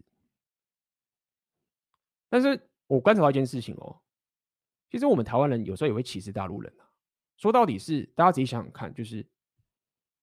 我们如果现在去干嘛看那个大陆人，那我们觉得看武汉病毒好，但这件事情很奇怪，大陆有那么十几亿的人，那么多人，他们总会有人是假设跟我们一样理性，或是跟我们一样是有这种 individual 的概念，很的概念好了。那三号他们就是他们就是中共活在中国，活在中共的体制下面。就算他认同你所有东西，他认同你说啊，他也讨厌中共的政权啊，他也想有自由言论啊，也认同 repeal，他什么都认同你。可是他们 干他也是会被台湾人这样歧视啊，对不对？所以如果我们都会歧视中国人，那你怎么可以去期望说那些白人就不会歧视我们，对吗？就是就是这样子。但我。我必须要讲，这绝对不是要帮中共讲话，大家了解。基本上我是非常讨厌没有自由言论的中共政权。因为我想跟大家讲一件事情是：好那么怕中国人，我就想一件事，因为我在上海住过四年，大家了解一件事情是：上海很多外国人呢、欸，也很多台湾人，很多外国人。你要想一件事情哦，如果我们说我们真的要歧视中国人的话，那我们是不是应该要歧视住在中国的外国人？因为我我我觉得这很有趣的一件事情，因为我们现在看到之后，我们就很害怕。一看中国来的，看到病毒，那我们应该也要一起害怕。一看你一直住在中国的外国人，你他妈要病毒，就是应该是这样才对啊。所以，我忽然讲到歧视，你可能没有要讲这件事情了。这是最近蛮有感，因为我本身常出国嘛，那我会有可能遇到这样的事情，等等的。所以我讲这么多点是在于说，当我们遇到歧视这件事情的时候，以我来讲，我会先去第一个思考的是说，好，为什么他们现在会想要歧视？今天很多外国人，我们看到很多影片，真的是这样啊，看来我们就点赞很爽。我有观察到，可能我们现在都很责怪说，如果我像一个亚洲人，我戴了口罩就被别人歧视好了。但是如果今天我们自己台湾人，我们看到一个中国人戴了口罩，干，我们也会歧视他啊，就看到中国人武汉病毒。那如果说你有发现这一层理由的时候，那你要怎么去期待说，我现在出国的时候那些外国人是不可以歧视我？你是强人所难吗？那既然这件事强人所难，那你该到底该怎么办？对不对？你到底该怎么办？那我自己的想法其实就是这样，就是说，就回到这个点，就在开发你的黑暗面，就就解法就是这样。我的解法就你要开发你什么叫开发你的黑暗面？就是你要有破坏的能力。什么叫破坏能力？就是说。你不能防止别人会有这个 bias 这个偏见，但是你可以让自己有破坏力啊！你够壮，或者是你够有能力，你至少可以让他不敢去乱你乱来嘛，对不对？那么当然还是有一些比较可以理智的人，他们知道说不应该这样对我们其他人，或者对于这个亚洲族呃亚洲人或者什么这些情形的东西。所以回到你讲的这个。SMV 概念，我觉得你似乎也其实有在暗指这件事情，就是说，看现在大家亚洲人都戴口罩，然后国外的人、世界的人看到亚洲人，看到这些华人或什么的，就觉得他们很糟糕。我常在讲一件事情，就是说，当我们东西有个东西有弱势的时候啊，然后这个弱势又是很难改变的话，因为我刚刚讲很难改变，就是你很难去洗脑全世界人说你们不要歧视，因为连我们自己都在歧视其他人。这个事情很难改变了。好，那剩下来我就会去想说，那你有没有？你可不可以把这个弱点变成是你的强项？其实很多时候啊是有的。我举个例子给大家听。我我现在比如说我现在是在教 Repeal 给大家，这是中我都是讲中文嘛，对不对？我曾经又很觉得说，干他妈的，要是我他妈的我母语是英文的话多好。我他妈吸收知识吸收超级快的，对不对？我就不用在这边每次那边听那个，你知道我曾经有都就是这样啊，就是因为我都一直听英文的，我已经习惯，就我要听英文，它不是我的母语，所以我脑袋都一定一一定得一直转换。也就是说，我脑袋已经习惯了，说我可能现在听这个人讲话，我大概就是我七成听得懂，或者八成听懂，然后两三成听不懂。然后呢，我的脑袋需要有个机制，让我可以去透过听懂七成。然后他去感受那两三层是什么意思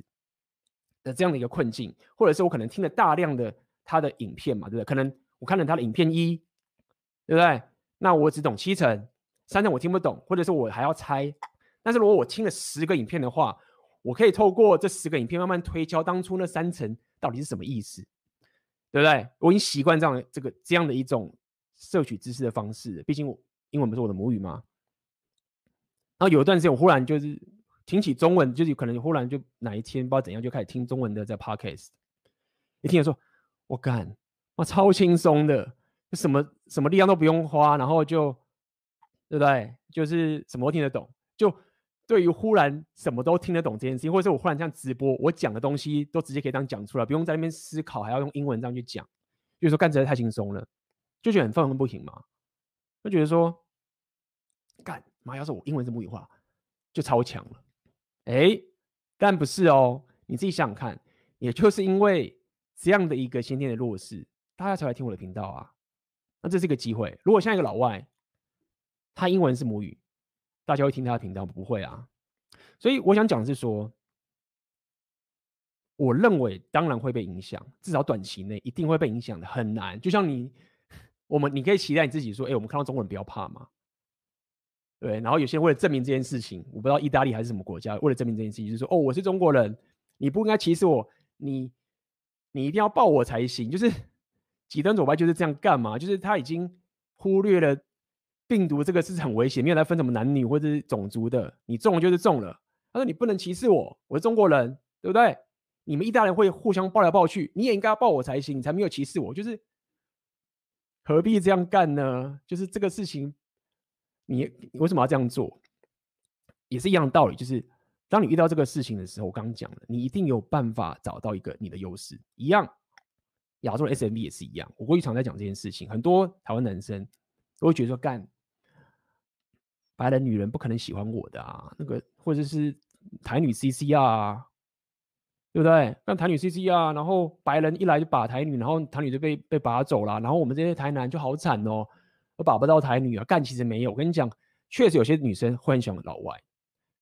但我跟你讲，有些台女她他妈真的不想要白人，或者不想要其他，真的有很多。但是说到底是你他妈台南就没红药丸觉醒吗？你没有红药丸，你你如果红药丸觉醒醒来之后，我跟你讲，很多红药丸觉醒，我那个周遭那些朋友啊，把妹啊、P V 什么的，都已经把到很多妹的时候，他们当然也知道说白人可能有种族优势好了，但他们已经不太会去 care 说啊，有些。女生喜欢白人的，就没差，我自己也把不完啦。所以我讲这个点是说，很多人都很纠结这种先天的弱势。但是我想要再讲另外一个点，就是说，刚刚讲这个所谓的台女或者是台男这件事情，因为我自己常旅行，我就发现说，干没有，因为我是他妈亚洲人，那很多人因为亚洲人的刻板印象，就会对你觉得你很逊，或是他可能就觉得说你可能不会 social 或怎么样。但是，你他妈的忽然变得很会 social，比如说你会跳或什么的，你就他妈变超，你就变得超屌，你就变得超耀眼，因为你就是这么的少，你懂吗？就变得这种优势，变得白人随便你，真的白人他本来就会 social 了啊，刚才白人不就这样吗？不是这样吗？很合理啊，认识太多白人都是这个屌，哎，干嘛的亚洲人靠腰，哎，还蛮屌的，哎妈又会跳舞，哎什么什么的，所以我的认知是。我们很难去反抗这样的影响。其实基本上没有，就算没有这武汉病毒的时候啊，本来亚洲人就已经有相对的弱势了。这不是只有武汉病毒的时候才有的。你那个什么美国的好莱坞也是一样嘛。好莱坞在塑造这英雄的时候，很少很少会说到亚洲英雄，这个已经不是什么新鲜事。然后直到这这几二十年来，是因为韩国 K-pop 很红，干那个真的很爽。因为 K-pop 很红，忽然欧洲有很多，或者是国外一些妹子，因为很爱 K-pop，亚洲人忽然就变成很强，有点抢手了。这件事情都一直发生的，但是你真的能做，就是如果这件事情对你来说真的有劣势的时候，你要知道一定有什么东西可以让这个劣势变成是优势，然后你就好好的去利用这件事情。如果说你被这个先天的劣势给吞噬的话，你就是惨上加惨。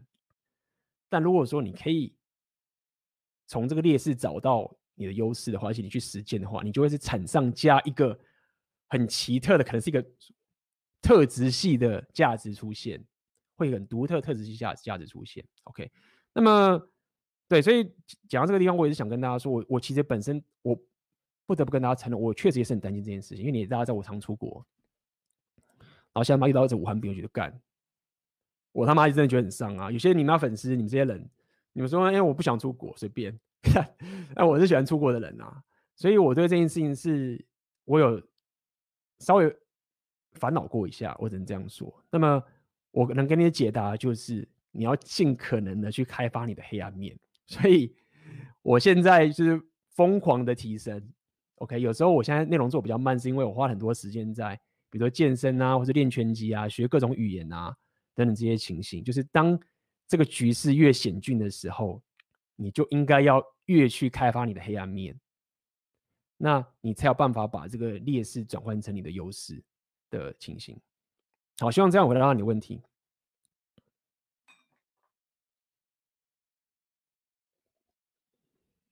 嗯哼。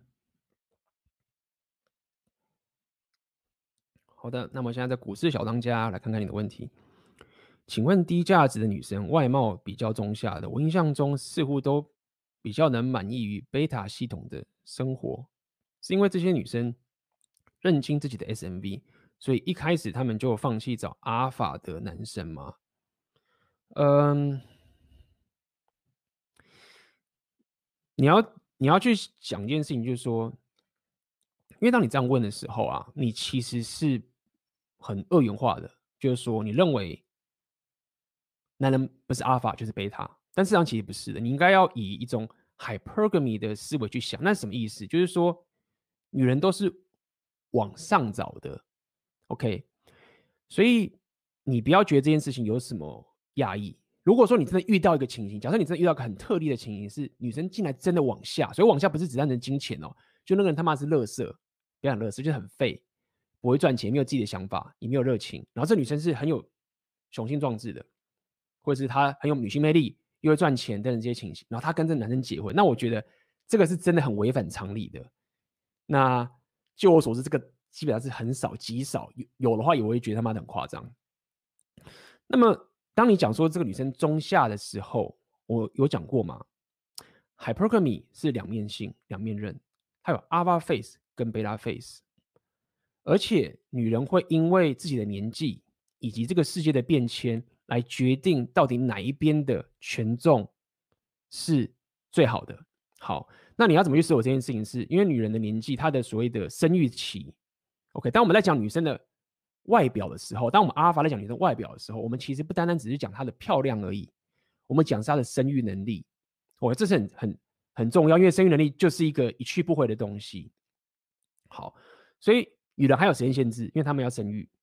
那这个时间限制，时间不断的往前走的时候，它的 hypergamy 的象性就开始飘。当你在十八岁、二十岁的时候，你根本不会去考虑他妈什么 beta face，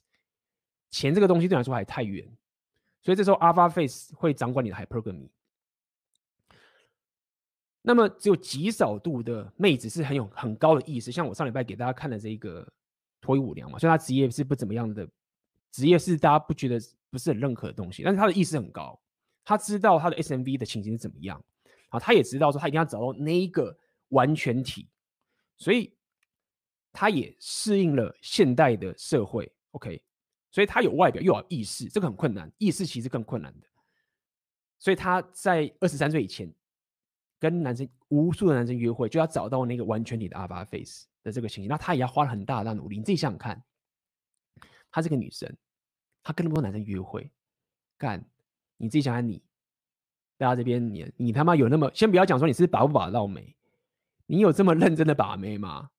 你想想看那个女的，那个脱衣舞娘，她是他妈多么认真的去约会啊，啊，认真到可能，刚我也不知道，太有纪律了。好，所以我讲那么多点是说，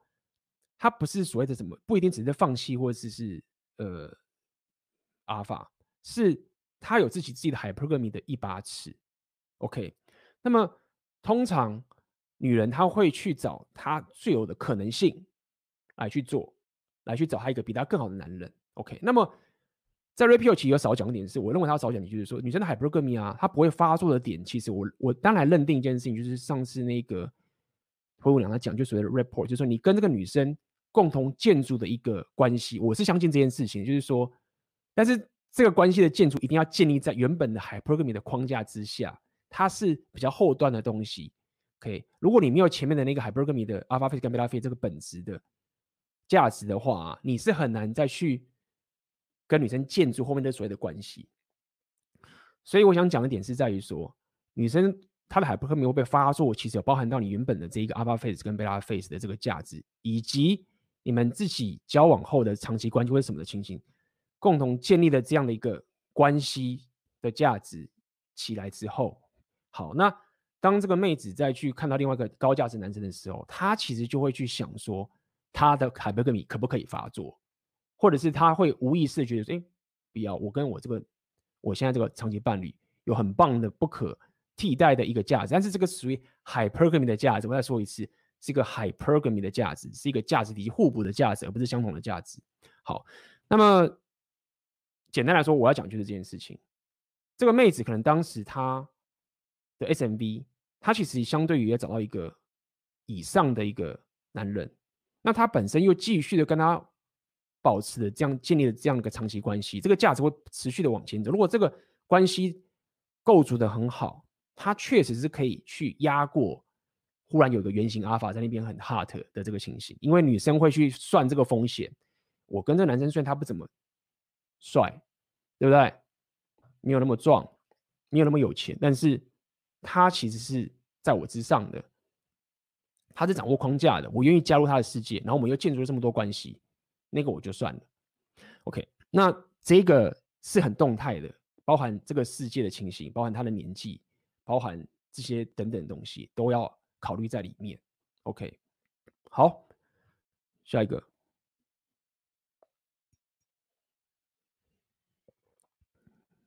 哎，靠腰，我是看到什么？哦，卡米拉出现了。哦，等一下，我再看上面有个问题。AB，请问你和奥克是透过什么管道得知 Repeal 的？有正确的见地而能看清各种现象背后的本质，感觉下了很多功夫啊！而且听你们讲解框架跟脉络，也能再加以验证，这份真是不简单。感谢你，呃，威廉。奥克是怎么知道？我我不确定，听他讲好像是一个朋友推荐给他看那本书。我的话，我本身其实是比较二手的。我当时是去看那个，我之前有分享过那个 Entrepreneur in Cars 的影片，但是当时我我有追踪他，因为他是讲一些当时讲创业的，然后他后来有讲一些 Repeal，但是那个时候我还不认识 Roll Tomasi，我只知道说有 Repeal 这样的概念，但是我没有追到原点。当时因为一两年前的时候吧，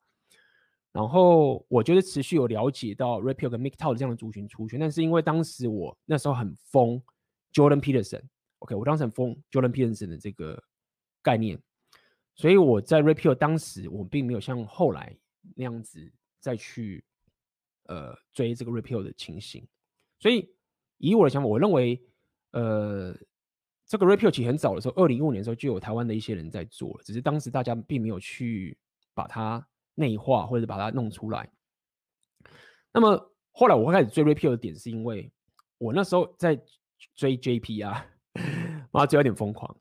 那个卡米拉那时候是我，我那个我经常跟他聊。我那时候也很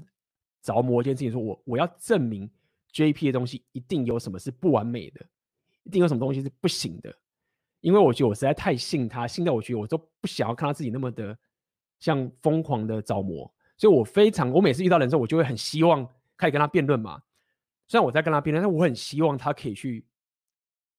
打破我的论点，因为麻烦点是在于说，JP 他讲英文是比较困难的，那我要再找到一个可以打破他论点的人，那他的英文又更困难，所以我当时时常就会想说，哎，看那个人好像可以打败 J.J.P. 哦，然后一直听，啊听不懂的时候，可能要找一些朋友说，哎，他到底在讲什么？然后朋友讲说，哎，跟你怎么听这么难的东西啊？我自己也听不太懂。我说，拜托帮我。好，嗯，之后我才发现，哦，干，原来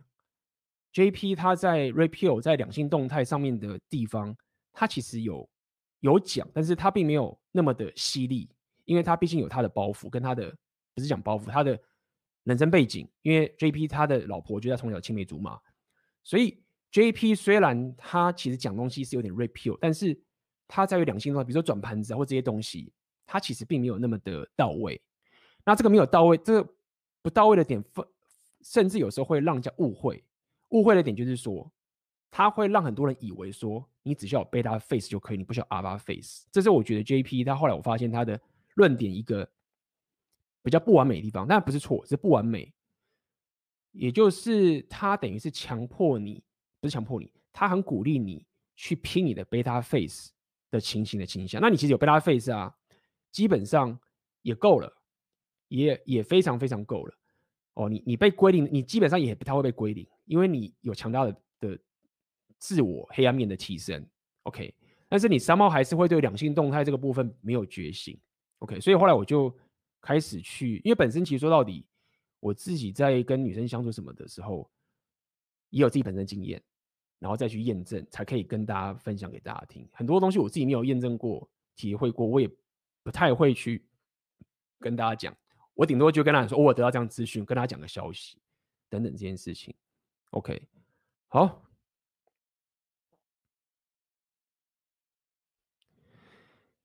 好，小仓鼠想问一个问题：另外一位红丸新一期的内容，影片内讲到男人应该专注于事业，而不应该让女人削弱自己的能量。影片内认为女人会在婚姻中不付出，只图他们自己想要的利益。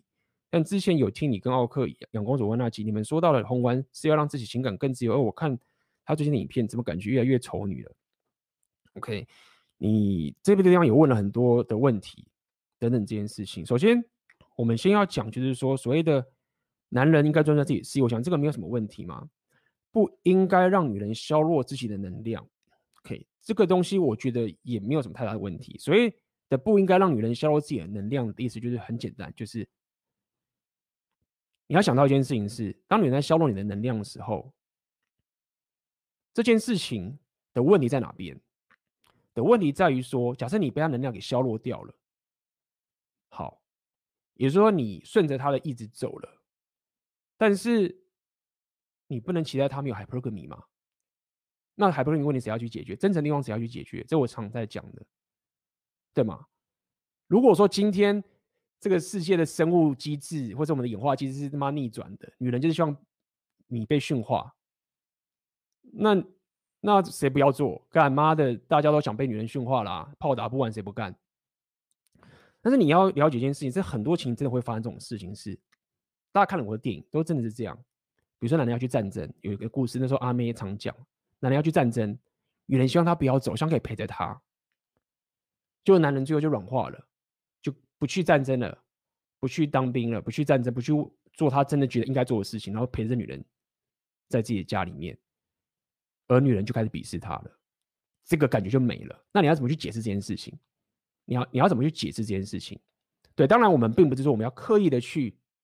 反对女人的任何的驯化，但是我们至少要知道说，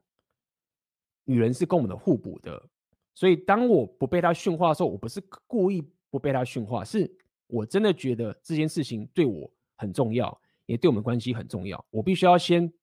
为自己负责之后，我才有办法维持、保持这样框架，让这女生可以进入我的世界。所以，所谓的不应该让女人削弱自己的能量，这个概念就是这个意思。好，那你后面会说，影片内认为女人会在婚姻中不付出，只图他们自己想要的利益。这句话我要讲的是，我不认为所有的女人会这样，我不认为。但是呢，我确实是认为，如果你的黑暗面不够强，你没有这个能力跟 confidence 的时候，你确实会激发出女人的不好的一面。OK，这我常在讲，就是说，一个女人对你的抱怨跟看不起，或者是她的一些很自私的这些情形啊，不单单只是她本身的问题，也许很多人有，但是男人你自己。的黑暗面不够强大，也会引发出女人会爆出她这件事情，这个是会的，因为本来就是这样，这是一个这个基本上人类学的问题。我们现在可以很文明的在那边讲话，不会忽然有人这样拿刀杀你，或者忽然有人杀我。因为什么？因为我们知道说，当我们做这件事情会发生什么问题，或者说为什么我们可以很 civilized 在这边聊天？因为我们自己都知道，男生跟男生我们自己都知道。如果说我们今天遇到冲突了，对不对？我们开始 argue 了。最终我们是会动手的，对不对？我们会有最终的解决方案的这件事情，我们是知道有这样的一个东西的存在，我们才可以散发出我们文化的一面，我们好的一面。一样的也是一样的道理。一个女生的负面跟黑暗面，如果说你对她的态度就是所谓的所谓的纵容，或者你她说什么都好的时候，你都完全没有框架的时候，你只是在助长她去把她黑暗面给散发出来。好，所以讲这么多，我想跟大家讲，意思是说，如果你现在这么纠结一些 Red Pill 的频道，然后他因为讲说哦这些字句说哎不付出，只图他想要的利益等等这件事情，我认为如果你觉得他真的有讲明说所有女人都是这个样子，那我觉得哎那这个其实蛮黑药丸的。但是如果说我觉得他只是讲说，哎，有些人在婚姻不付出，只图他们自己想要的利益等等的这些事情的话，我觉得看你要怎么去，我并不会觉得这句话有有非常的掩盖我刚刚想要讲的重点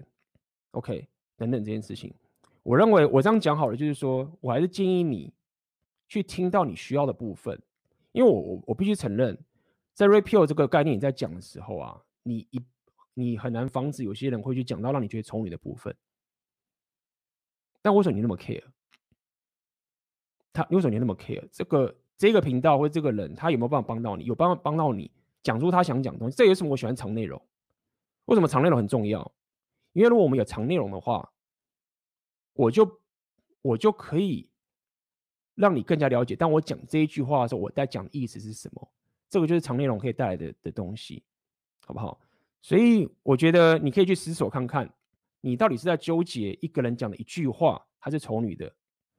还是他整个人在讲东西，整个观念是很丑女的？为什么要讲这件事情？也是因为，比如说圣经，对不对？这么这个，无论你是信有宗教好了，我们都不可否认的，圣经这一本书，它就是一个很很有价值的文献。如果你现在把圣经那本书的一句话，抽出来看，他妈的，他超丑女的，搞不好还有什么什么什么杀人什么的。所以我要讲的意思就是说，没有错。如果说你看着其中一句，他可能会很丑女，就跟圣经的情形比喻。好，那如果说你看完整个圣经，他想要表达出来的一些东西，有没有重要的价值在里面？我认为那个会是更加的重要。好，那这是我可以给你的回答。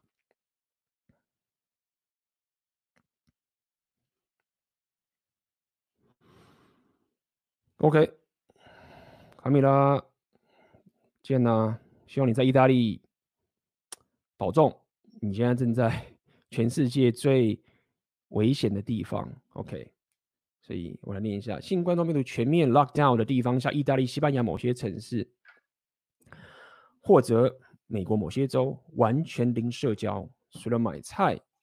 和其他紧急事件不能出门，连遛狗都不能超过两百米。两百米还要算，好厉害，怎么算的？用那个摄影机去算吗？很多贝塔不会更惨吗？就算他们没丢工作，继续保持供养者的角色，现在也是要么继续远程工作，要么宅家看碰刷刷。呃，刷剧、煮饭 Porn 号最近对意大利用户 免费，真的假的，蛮好笑的。从女生角度来看，我就更不想踩他们了。嗯哼，所以有没有蛮有趣的啦？我觉得应该这么说好，就是他们让我了解你的意思。那因为我觉得你有红药丸觉醒啊。然后而且你你可能也强大到你不需要这些，因为其实说到底，刚刚讲的就是很多女生 panic 的时候，因为真的就紧张嘛，就是有人有在讲这件事情，就是说这个没有没有证实，OK，大家听听就好。就是说现在很多美国在那边抢那些卫生纸，刷那些卫生纸，抢购的卫生纸一空啊。他们讲说，他发现观察到，通常会去抢购卫生纸的，都是一些。很疯狂、很紧张的一些女生去抢，去抢那卫生纸。所以我想讲的点是，现在很多妹子忽然改变自己的择偶策略，然后就是想要去找贝塔的话，我认为就是因为她觉得，看现在遇到这个爆炸的情形，她脑袋就是想要被保护，想要去求生，自然整个贝拉 face 的这个机制的这个东西就会提高。但如果说有些女生她本身还是红药丸觉醒，那么知道自己想要的是什么，而且自己掌控自己人，自己是有选择的，对不对？那么她知道什么是价值，他也知道这个只是短期的。等等这些情形。那我觉得这样也是完全合理的。嗯哼，但是我觉得确实也是这样，就是在这种紧急情形下，而且 beta phase 其实就刚才你说这边看 porn 啊这些东西啊，其实这个东西并不是什么 beta phase，因为我们所谓讲的 beta phase 比较像是所谓的 Jordan Peterson 这种概念，就是他不 care 真诚的欲望，他 care 的就是一种 responsibility 责任，对不对？他 care 的就是说我是不是可以温饱家庭，我还是有责任感的。所以 beta phase 并不是一个说哦，我就是懒惰，然后我就是只是工作完之后我就没事在家。beta beta beta phase 只是告诉你说，你不会有这一个真诚的欲望，OK，就是你会你会沟通嘛，你还是有真，你还是会沟通，你还是会去做这些所谓的平等主义可以做到的事情。那么这样的男人其实不少。OK，他们也不是在家看 porn 这些情形，但是在太平盛世的时候，他们没有 alpha phase 的话，妹子也觉得说，我何必呢？就是我觉得喜欢那个肉体上他的临在感就可以激发出我的欲望的这样的男人，呃，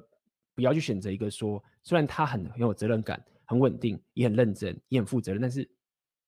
我就是有选择啊，我有选择，那就是在这个太平盛世，我可能就不会选择他。OK，是这样的一个动态。好，哎呦，我诶，差不多喽，看一下。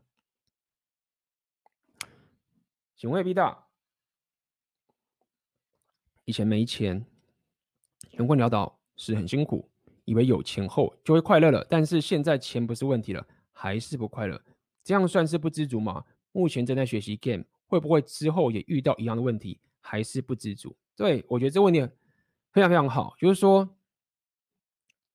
我常在讲嘛，就是说，钱不够好。我每次在讲，我都在讲这样的概念，因为很多人就是在讲说，哦，你心里要富足什么什么的，不要被钱绑，就是那个狗屎蛋。因为钱就是很重要，对，在某一种程度上面，钱就是很重要。这个不是说我们是爱钱，我他妈的很，我这样讲嘛，很多人不是真的说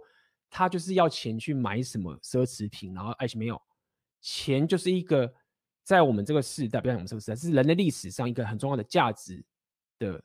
具象化的象征。然后它非常的，它虽然不能达到全能，但是它也是，它已经达到了一个人类历史上大家可以公认的一种价值了。钱的存在，好，所以我我想给你解答，就是说，你会觉得不快乐，我猜测是你过去可能就是以为说我有钱就好了。但是我常告诉你，就是说，没有有钱不够好。你要想到一件事情，可怕的事情是，就像你现在最可怕，就是我都有钱的，对不对？你看就是这样，我都有钱的，干，然后很多人都很惨，都没钱的，然后很苦。但我都有钱啊，那我还不快乐，干，那我怎么办？你干真的很惨很惨，因为你不可能赚更，呃，你可以赚更多的钱，但你知道你赚更多的钱，你也不会快乐，你就等于是没有方向可以走的这个情形。所以，我不会说你不知足。但是确实，你有某一种生活上的价值，你你有意识到那个东西很重要，OK？所以我才会跟你讲，就是说，其实我最近有一个体验，就是说，其实钱这个东西啊，比如说现在很多人，你现在没有钱，或者说你现在暂时还没有钱的时候，那你知道你的价值在哪边？那我觉得一种很棒的一种状态，就是说，你其实很多人会，很多人会想要忽略掉我刚刚讲这些这些东西。所以什么东西就是你真的觉得钱比钱更好的价值，很多人会忽略这些东西，然后就会就会觉得说，我要最快速的 focus 在我的银行存款可以到达那个数字，我就会快乐了。我会告诉你说，没有没有，这个我认为这不并不是最，它是个很不错的策略，但我不并不认为是最棒的策略。我认为最棒的策略是你会知道说，我到时候有钱的时候，如果我只有有钱的话，我一定不会快乐。而我也相信我可以变得有钱，但是我有没有那么急着？我要忽视掉所有的一切，让我最快的时候的银行存款会到达一个点。我认为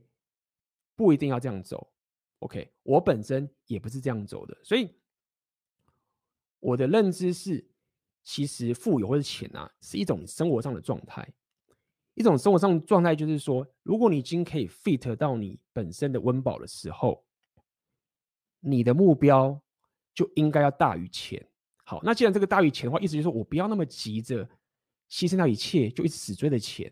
因为我到了之后，我也他妈也是会空虚啊，那靠背哦，那不够好啊，我要更好啊。所以更好的点就是在于说，你会发现钱这个东西已经变成一种一种工具了，它不是一种钱，它是一种生活方式的操作的东西。也就是说，如果你发现你现在生活方式的旁边的东西啊都没有去关注。然后你只要认为有钱就会快乐的时候，你就会爆炸。但是你应该要把钱变成是一种是我生活的一种工具的使用而已。你要这样子去 master 你的生活形态。OK，举例来说好了，比如说我就有这样想，我就说，我如果会音乐或者是我会跳舞的时候，我有这样的技能，那么当我去旅行世界，我给予别人这些价值，或者我跟人家交流，那这一份。情感交流，我觉得是个很棒的价值，所以也许这样的一个提升的这个东西，哎，是很重要的。那我可能就去算嘛。那我要可以提升这个，如果我现在要提升这个价值，我势必钱就会比较少，我可能我的事业就会变慢一点。但是我觉得没有啊，如果那么快有钱的话，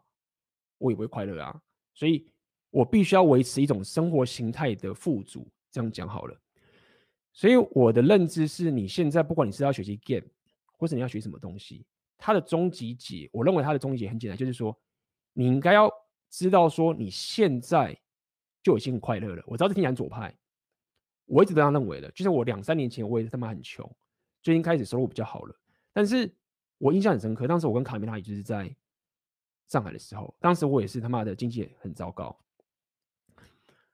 我也可以他妈的什么都不管，然后开始去找什么工作啊，想办法存钱。但是我当时就有个心态是，我知道说现在我的经济很不好，但是我知道说我会有钱。然后我现在做的这件事情就是往那个方向走，因为我有这个价值可以给大家，所以我不担心这件事情。所以我现在是不是没有那么有钱？其实没有差别。就算我后来有钱，也没什么差别。所以我认为。要可以调整到心态，就是要感受到一点一种事情是：如果现在我没有钱的时候，我就快乐了；或者是我有钱的时候，应该这样讲，如果我有钱的时候，我跟我穷的时候做的事情没有什么改变的话，我认为那就对了。如果你发现说你现在做的事情是因为你没钱你才去做，然后你有钱的时候你就不会做你现在做的事情的话，那你现在要去检讨，就为什么你要有钱的时候，才去做另外一件事情，而你现在没钱的时候，你就要做现在这件事情。但我当然知道，你还是要有这些生活支出啊，你有这些东西，你有一些现实东西要考量等等这件事情。我想要讲的点就是说，钱不够好。如果你现在做不想做工作，你得去做，那当然是去做。但如果说你已经有一点点的余裕的话，你要可以调整自己到说，我希望我现在做的事情，就会等同于我发财之后做的事情是一模一样的。那如果说你不断的在平时这样做这样调整的时候，然后你有钱的时候，你会觉得没差啊，就是我有钱哦，我有钱了，就这样，我还是去做我想做的事情。OK，所以这是我可以给你回答。那包括也可以回答到其他的粉丝，这是我一直以来的因为真的是这样，因为我以前是软体工程师嘛。那么我有很多朋友，看那个都当主管啊，年薪都很高，三五百什么之类的，有房有车。相较于我跟他，我经济能力是比较弱的，所以我知道说，在那个当口，当时他们还继续做这件事情的时候，然后我牺牲掉那些收入，我知道我牺牲掉什么，但是我我的想法是什么？很简单，就是我的想法就是说，我不是要到处去旅行玩而已，我只想要维持一个生活形态是，我现在做这件事情，跟我有钱之后做事情其实差不多的，就好像我现在跟大家直播，妈，我很兴奋啊，我很期待啊。就是哎，干！我今天准备的这些东西，我要跟大家讲，我要跟大家互动，希望可以给给大家一些东西，我也可以成长，你也可以成长，对不对？我很期待啊！我现在在工作，我现在十点四十三分了，对不对？大家可能有些人工作不想了，但是我一直把自己的生活现在调整成这个样子。如果像我发财了，爆炸，我还是想做一样的事情啊，对不对？还是想分享这些东西给大家。OK，所以如果说你可以做到这件事情的话，我觉得就会应该会去解决你现在遇到这个问题。好，下一个，请问 AB 大，你觉得在感情中什么事情是可以体谅的？是不是过度体谅对方，反而最后也会让女人、女生失去感觉。所以，呃，一样的，这个就是要要跟你讲这件事情，就是说什么叫过度体谅对方。可以，你要去思索到底什么叫过度体谅。因为如果你现在只是，如果说你现在只是开始去举些例子，要说他如果啊。我现在的例子可能是说，我当时是可能会体谅说他迟到，我也觉得没差。对，那这样可不可以呢？或者是说，哦，他是不是这个生气的时候我都没有去，都忍让啊？那我上次他过体谅对方，就是说，你如果去只是看了这种很小 micro 的这个东西啊，你其实很难得到答案的。OK，你是很难去得到一个解答的。所以这个时候心态就很重要了。OK，心态很重要，意思就在说，你到底知不知道整个 Rapid Aware 的一个两性动态的本质的这个框架下面去维持着。所以意思就是说，现在你讲这个体量这个问题，其实说到底就是你要了解的心态就是两个，一个就是我所谓的平等主义跟 Hypergamy 的概念。你相不相信平等主义是最好的两性动态，还是你相信男女互补 Hypergamy 才是最好的两性动态？这是第一件事情。你相不相信？完全揭露是最好的两性动态，还是深不可测是最好的两性动态？对不对？你相不相信女人住进你的世界是最好的两性动态，而不是你住进女人的世界是最好的两性动态？OK，所以当你有这些基础的心态在脑袋都有些很理解之后呢，当你在做每个细节的行为，比如说，哎，我是不是过度体谅，还是我是体谅？你会知道你在干嘛。会，因为。在那个时空，你要做那个行为的时空背景有太有无限多种了，对不对？上下文啊，你口气啊，你的肢体语言啊，这个世界是像是武汉肺炎啊，他是离职啊，你是他妈现在换赚大钱啊，都不知道。但是因为心态是很共通的点，那我想告诉你的点就是说，你可以体谅对方，你也可以，你也知道说现在你不应该体谅对方，什么意思？你会知道说到底我现在纵容他这件事情的时候，所以体谅还是纵容的话，是不是我觉得说哦？因为我框架没有没有关系，因为我如果这样一直体谅一直体谅，他就会很喜欢我，因为他会喜欢体量而大于海标格米或者大于深不可测。那如果说你现在已经维持好这些大大大框架大局了，你好好对他好没有关系啊。我常来讲嘛，就是说阿法就好像是一台火车往前开，对，火车就是往前开，就是谁也停不了它了。那么过程中，你的伴侣呢？他如果想要，他就加入，就往前走；他不想要，那他就下车。你开火车还是会继续往前走。所以不管他会不会加入，你的火车火车就是往前开了，对不对？那这也是给大家比喻，就是说，有些人就会说啊，阿法是在强迫你，没有，你不是下去强迫女人把他抓上火车来，对不对？火车就开了，他想加入你，直接他就进来，火车就往前开，没有他就下去。所以很多这个体谅对方的概念是什么？就是说。火车都往前开了，女人在你的火车里面呢。她如果好好的待在你的火车里面，你好好对她好啊，他没有影响到你火车往前进啊，他没有影响到整个火车往前开的一个大框架啊。你对她好，没有不好啊。除非他忽然他妈跑到那个驾驶座前面要开始转啊，转那个整个铁轨要把火车弄翻啊，或什么要把，那你当然就是不能体谅对方，就是要停止这件事情嘛。OK，所以你这个问题。你要更深刻去整个有红药丸觉醒之后，你自然会去找到你的行为会是什么。OK，好，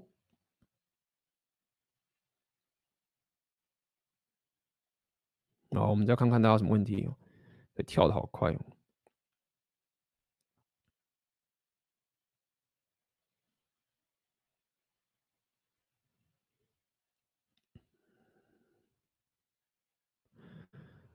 A B，我想问一个问题，关于 Hypergamy 的一个问题，就是红药丸不是一直讲到慕强之后，那为什么感觉好像在红药丸我会看到一个动态是，假设 A 比 B 有钱，A 比 B 身材更壮，然后去分手跑了，好像都没有看过这种案例，想请问这个原因是什么？什么意思？我看一下。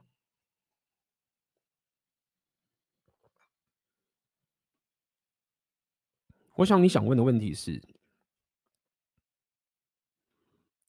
呃，谁可以帮我翻译一下？国文不好。我猜你想问的问题应该是指说，因为有 Hypergamy 嘛，那为什么有些人他比较有钱，但是或者是有些人可能会分手去找一个比较不有钱的人，或者是有些人分手会去跟一个身材比较不好的人吧，等等这些事情，我不知道，呃，你的意思是是不是这个样子？但是，呃，我相信很多听了这个 Red Pill 的人，你会了解，就是 Hypergamy 它并不是一个钱，或不是只是一个身材壮硕，它不是一个是一个一个职业，它也不是一个一种，OK。一种物质的东西，我们一直在讲嘛，Hypergamy 为什么的 Alpha 其实就是一种 mindset 嘛，它是一个最能接近的讲，其实就是一个价值体系的一个高低。钱是绝对的价值，不一定嘛，有些女人不觉得钱是价值，对，身材是不是就一定是价值？不一定啊，有些女人不一定觉得身材是一个价值，所以这边想要跟你讲的就是说，你不用那么纠结的。呃，说哦，好像女人看到有钱的人，她就一定会跑，或者是女生看到穷的人就不可能劈腿。没有，没有，没有，没有，呃，不是这样子去呃断定的。如果这样断定，就太简单了，但并不是这个样子。OK，那么呃，希望这个是我要回答你要问的问题啦。OK，可以，好了，好像都没有问题了嘛？我们也讲了快两个小时了。那。一样，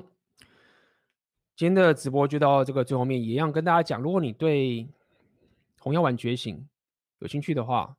我这边就有这个黄金订阅，黄金订阅是最便宜的，你一个月就是付我一百五十块，你就可以得到一个月一个文章跟一个 podcast，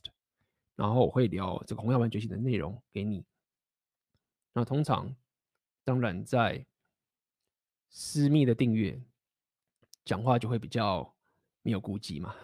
对啊。那另外一个就是我的梦想生活，全世界都是你的社交圈。这一个产品就是呃提升你的社交自信的一个产品，我觉得很有用。呃，这个是我过去旅行，包含创业啊等等这些情形，呃，创业的这个心态的概念，呃，做出来一个产品，呃，非常非常重要。包含它包含有 game 的一个技术跟心态在里面，只是我更专注在你的呃社交自信跟你的社交圈的打造上面。那包含这个课程，它里面的群组其实就是我现在的红药丸的私密群组。那现在这个群组里面其实还蛮多各式各样的人的，妈妈也有，律师也有，女生也有，当然有男生，呃，各种人都有。然后呃，算是现在红药丸群组里面的的知识面最大的一个群组了吧？我相信，因为在台湾我目前没有看到。有谁在聊 Red Pill 的概念？所以知识层面是非常非常高的。那么你认识，你会认识很多很多的这些阿法的朋友。那包含之后可能等到武汉病毒过后的话，我也会邀请这些群组里面的男人出来聚会一下，大家可以互相交流一下。那么让大家可以有自己的一个族群，呃，让这个情境的力量可以帮助你，对不对？那么再来，当然就是另外一个产品叫做选择你的现实。我觉得这个产品。也很重要，它其实是告诉你怎么去经营你的自媒体，怎么经营你的线上事业，很重要。呃，在这一阵子武汉肺炎等等这些进来之后，其实我一直跟大家讲，就是说安稳的生活其实一点都不安稳。OK，不要觉得说现在有安稳的工作就很安稳了，没有，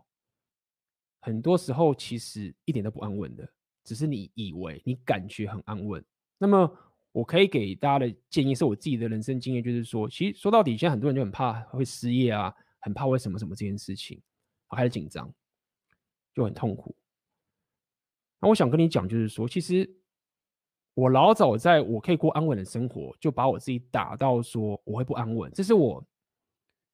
之前离开科技业的时候的一个体认。因为当时我一开始就念书，然后去念科技业，有一家软体公司上班，我就觉得干，我很屌啊，干嘛我薪水好高哦。哎，不就这样吗？好爽哦，好屌！我会写成是无敌。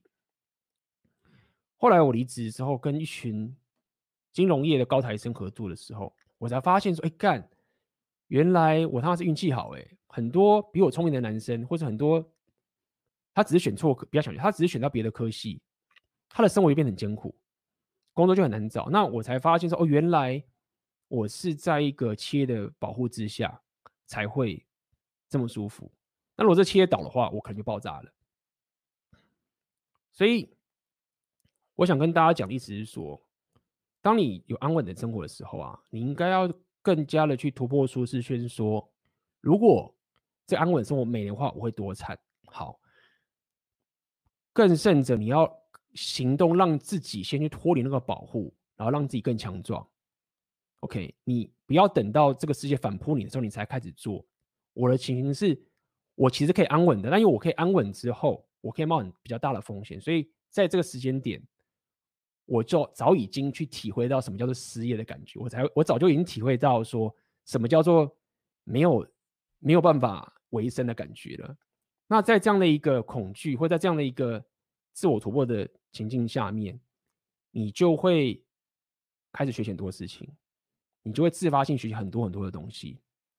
你会对于你现在做的事情更有珍惜。那这是我可以给大家的讲，就是说，为什么很多人，不管是阿尔法或什么之类的，在遇到事情很糟糕的时候，他可以不会像一般人那么 panic。原因是在于他老早在太平盛世的时候，他就自己把自己打成在 panic 的状态了。所以当恐惧来，或是当这个整个爆炸的时候，对他来说其实就跟平常一样啊，就真的跟平常一样。就大家觉得看像爆炸，根本不是跟你平常就一样，平常就一直在爆炸啊，都已经爆习惯了。所以这个生活形态的一个建立啊，就是我这几年来。包含从这个旅行到等等东西，那我找到的方法，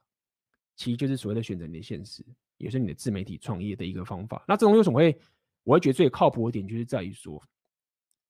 其实说到底，它就是在经营一个最低风险的嘛，因为你不需要什么资金。第二点是，你要了解的是，资本主义的社会就是很简单，你解决别人的问题的话，你就会赚钱。哎，资本主义就是这样概念。你解决别人，你让别人生活变得更好，你就会赚钱。OK，那什么样可以让人家生活变？很多方法，你可以买手机，什么都可以。但是我觉得有个很棒的方法，就是所谓的你解决他的问题嘛。你可以说一个知识，或是你的一个专长。所以我后来发现说，最可以抗抵抗这样的一个风险，就是说，如果我可以有一套系统，是可以不断把我自己提升到的所有知识。monetize 给这个世界，透过社群媒体，透过内容制作的话，那么这样就是一个生活形态，而且你会更愿意的去投资在自己身上，因为你投资自己的话，你就会赚更多钱，因为你越厉害，你越可以给予到这个事是直接反应的，等等的。所以这一次的武汉病毒，我也是觉得蛮有感的啦。是，呃，当然我我必须承认，就是你走创业这条路一定不会简单的。可以，这条路选择连线这条路不是简单的路。只是提早先把你打成打到现实，让你去了解，就是说原来现实的恐惧是这样。你有这么多的选择，那也可以提高你抵抗这个世界给你的这一种侵袭。不要讲侵袭，就是这种挑战。OK，那你有兴趣的话，可以加入这个选择你的现实的内容。那我相信未来我可以跟大家保证，一定会再继续涨价，因为因为我觉得这个东西是很有价值。当你会了这个东西之后，你基本上就是。你就是会了一个很重要的谋生工具了，甚至可以当你的一个事业等等的。好，那么今天的直播就到这边为止，很高兴又跟大家分享这么多的东西。那么明天的话，我会去奥克的频道直播，然后我们会也是聊一些案例等等东西给大家。那么应该我们会聊一个小时吧，所以明天大家想要看我跟奥克的直播的话，可以去他的频道，好吗？好的，那么。一样，如果你喜欢我今天的这个直播，请帮我点赞、订阅我的频道，还有分享。未来我还希望可以分享更多更多的长内容给大家，好吧？那我们今天的直播就到这边为止了，我们就明天见了，拜拜。那么这就是我今天要带给你的《红药丸觉醒》Podcast 的内容。那么如果你对于这个《红药丸觉醒》呃有兴趣的话，最近。我正在开了一个线上课程，这个课程叫做《红药丸觉醒纪元》。那么在这个课程里面，我有针对整个红药丸觉醒的这个非常深入的知识，以及的硬价值提升的六大属性，OK，以及包含所谓的阿尔法的现实观是怎么一回事，通通都在这个线上课程里面。如果你有兴趣的话，可以点下面的链接。好的，那么。今天的 podcast 就到这边结束，我们就下次见喽，拜拜。